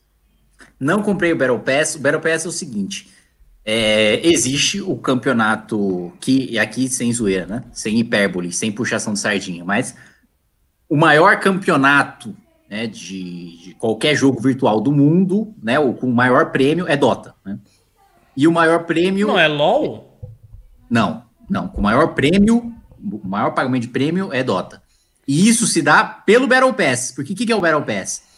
É um passe que você compra todo ano para assistir o campeonato mundial, o The International, campeonato mundial de Dota. E quanto mais as pessoas compram o Battle Pass, mais parte daquilo que elas compraram vai, vai para o prêmio. Então, todo ano você tem um prêmio maior. Esse ano, salvo engano, está em, em, 10 milhões de dólares, acho. Oh. O prêmio para pro, pro, os cinco jogadores, né? É uma equipe de cinco Dota. Mas não comprei o Battle Pass. Na verdade, eu nunca compro o Battle Pass, eu sempre acompanho de algum canal da International, mas eu sou assinante do Dota Plus. Nossa senhora, 10 milhões de reais para cada um, pelos meus cálculos aqui. É... Kim, e o 5G chinês? Quem leva essa? Olavo ou Guedes? Rápido, 2 dólares aqui do FR. Guedes. Guedes leva, então vem 5G chinês. Brasiliano dá 5 reais e fala: por acaso, se o Bolsonaro não ser destituído, vocês acreditam que 2022 seja como 2014, sendo o terceiro indivíduo como depósito de votos que em Kataguiri rápido, sim ou não? É, é, talvez. Talvez terceira via. Então, não precisa dar uma resposta tão espoleto assim. Vai, Ricardo, sim, sim ou não, ou talvez. É, acho difícil. Acho difícil. Eu acho que a polarização vai se definir por dois candidatos, não vai ser terceiro, não. Brasilizando, dá mais cinco reais e fala assim por acá. Ah, não, isso aqui eu já li. Uh, não, na verdade, ele deu alguns pimbas repetidos aqui. Obrigado, Brasilizando. Tem que ver se você não, não pimbou sem querer, porque foi a mesma mensagem. Ou se foi o Vitor Couto que repetiu aqui sem querer, né? Porque esses jovens hoje em dia são muito desatentos, né? Mas o Vitor Couto hoje está de parabéns, a gente vai apoupá-lo porque fez o centrômetro. Acesse em centrômetro.mbl.org.br. Alexandre Júlio dá 7 dólares canadenses, que pelos meus cálculos aqui também é uma fortuna. Pimba pela explicação primorosa do Ricardo do porquê a meritocracia não necessariamente descreve a nossa sociedade. Aliás, ah, se pudesse pimbar é. aqui também ao vivo, ah, porque não, não, não tem os mecanismos, pimbaria pelo mesmo motivo. Também foi uma das explicações mais uh, interessantes que já vi uh, sobre o assunto. O Rodrigo Voss, com esse headset, né? Ele fala, mandando, mandando mais só porque o Marcelo acertou meu nome. Obrigado, Rodrigo Voss. É, eu, eu, entre as coisas inúteis que eu já estudei na minha vida, uma delas foi alemão. O Hiller Viana, o um novo membro aqui, uh, obrigado, Hiller Carluxo. O Daniel Viana dá cinco reais e fala: quais são os limites filosófico e pragmático do Estado? Eles são mesmo. Uma resposta um pouco longa aqui, mas Ricardo, você consegue É, assim, a, respo a resposta é muito complexa. Agora eu já vou lhe adiantar que, por definição, jamais os limites do Estado pragmático e filosófico são os mesmos. Por, um, por uma razão muito simples. Se você torna os limites da sua ação, os limites pragmáticos da sua ação política, os mesmos da sua doutrina, você fica muito rígido e você perde a luta política. Pense nisso. É isso aí. Uh, vamos lá, vamos lá. Uh, podem me dizer nomes para vereador e prefeito na eleição do Rio de Janeiro. Queria ver mais atuação do MBL Rio de Janeiro. Falou Lucas Cavalcante, que deu R$ 5,10. É, o MBL não pode falar em nomes, oficialmente. Mas Inclusive. Não, Ricardo no MBL, mas também acho que não pode fazer propaganda para ninguém. Né? Não, no News não pode, né? No canal da pessoa jurídica do MBL, né, o esperto? Inclusive, esse mês chegou, Chegou 40 pau de condenação para mim. Para você que acha que eu, que eu tô vivendo tranquilão aí com salário de deputado, meu salário tá negativo, na verdade. É verdade, né? O Todd amanhã arrancou um dinheirinho. O, cadê o Renan Macedo? Segue 10 para meta de 1K. Obrigado, Hiller Viana. E o Renan ontem fez uma piada com o nome do Hiller, falou que com um T a mais ele já conseguiria um ministério no governo. O Paulo Jorge dá 5 reais e fala: o PC do B pode ser libertário ou não? Seria um terceiro. Pode ser libertário, não. Acho que o PC do B pode e libertários não. Ah, tá, desculpa. É, seria um terceiro ponto de vista no News, uh, e além de representar muitos membros do MBL que se descobrem nos testes de interna. E aí ele uh, termina a frase, né? Porque o Renan tem uma verdadeira aversão a libertários, né? Acho que todo mundo aqui tem certo grau, né? Porque a gente sempre acaba se encantando pelo libertarianismo quando a gente entra nessa coisa de política e depois vê que na prática tem uma série de buracos, uma série de falhas. É, e aí o Renan tem essa ojeriza exacerbada aos libertários e o pessoal fica comentando esse tipo de coisa aqui no chat. Mas é né, a gente pode, já, já trouxe aqui o Paulo Cogos uma vez, né, embora é, não me pareça muito libertário ficar uh, puxando o saco de governo autoritário, mas já houve libertários aqui no programa. O Rafael Fedel, ele dá ah, não, desculpa, ele vira um novo membro. Muito obrigado, Rafael Feder. Rafael Feder aí é um dos que ah, me acompanha também. O Kim fala: peraí, eu vou mijar. Ah, não, isso aqui não era um pimba. Rafael que desgraçado, velho. Nossa, olha o cara. Isso foi uma coisa privada, sabe? Mijar não é uma palavra que o deputado federal deva falar. E você fica expondo minha intimidade, assim, de maneira constrangedora. É, só para deixar leve o programa, esses sons adoram quando você dessa humanizada. O Rafael Amorim uh, dá 10 dólares aí, muito obrigado pela fortuna, Rafael Amorim, uh, e fala, pessoal, vocês viram que o The Lancet se retratou sobre o artigo negando a eficácia da hidroxicloroquina? Os dados estão todos furados, já já o Bolsonaro vai falar sobre isso e tentar empurrar. Eu vi ao Lancet falando, colocando é, é, em questionamento a metodologia usada pelo artigo publicado, a, retirou ali o selo, né, que eles colocam para o artigo publicado, ainda assim, né, tem os três outros maiores jornais falando que a hidroxicloroquina não funciona, e assim, a gente funcionando, não funcionando, é, vamos partir para outro debate, debate mais sério sobre o Covid, tem já tem 32 mil mortos no Brasil, já estamos em segundo, terceiro lugar do mundo em números absolutos, em segundo lugar do mundo em números relativos, e a gente ainda está nesse debate raso e bobo que não vai levar a lugar nenhum. Certamente cloroquina não é a bala de prata que vai acabar com o corona, então uh, uh, vamos tentar ir para frente e deixar os cientistas decidirem. Algo que a gente tem hoje não funciona. Os três maiores jornais e o Lancet publicado artigos não dizendo que não funcionava. Uh, o Wagner Lopes ele dá R$ 4,56 falando o hipócrita do Felipe Neto tem pretensões políticas. Quem consegue ler aí melhor o Felipe Neto para vocês dois? Eu tenho certeza absoluta que tem. Ele, ele, ele, pode, ele pode mesmo acreditar que ele não tem e que ele jamais terá agora, mas ele com certeza é assim. Eu já disse isso e repito. Youtuber que vai disputar a eleição, eu sinto cheiro. Você acha, por exemplo, que aquele Gabriel Monteiro vai disputar a eleição? Está um pouquinho cara, né? Nossa! Esse aí eu tô sentindo o cheiro da. Porra! É, é. Bom, Esse foi o programa de hoje. Uh, muito obrigado pelos filmes. Vocês querem começar com a despedida? Primeiro, Kim Kataguiri. Muito obrigado a todos os telespectadores. Né? Eu peço desculpas aqui né, pela postura antirrepublicana de Marcelo Castro, uma pessoa intolerante, uma pessoa cujos ideais é, é, é, são incompatíveis com a democracia, né? mas que, como nós, democratas, toleramos até os intolerantes, ele está aqui mediando né, esse debate de hoje. Eu agradeço a sua audiência. É, digo que sim, como tem sido dito nos comentários, o Ricardo é um hipócrita por ser um muçulmano que usa boné do Trump, e com isso eu me despeço. é, pois é, pois é, pois é. Bom, agradeço aí a presença dos telespectadores. E seguinte, tem um aviso. Hoje, 10 horas, é nossa aula. Vou fazer uma análise aí do cenário atual.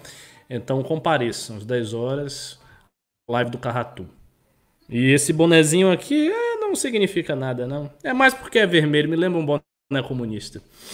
Na verdade é que o. Oh, mandou bem, Marcelo, aqui a Lisa Gomes deu um pimba de zero reais aqui no, no final para falar que eu mandei muito bem. Muito obrigado a Lisa Gomes, né? Esse pimba de zero reais sempre uso. Ah!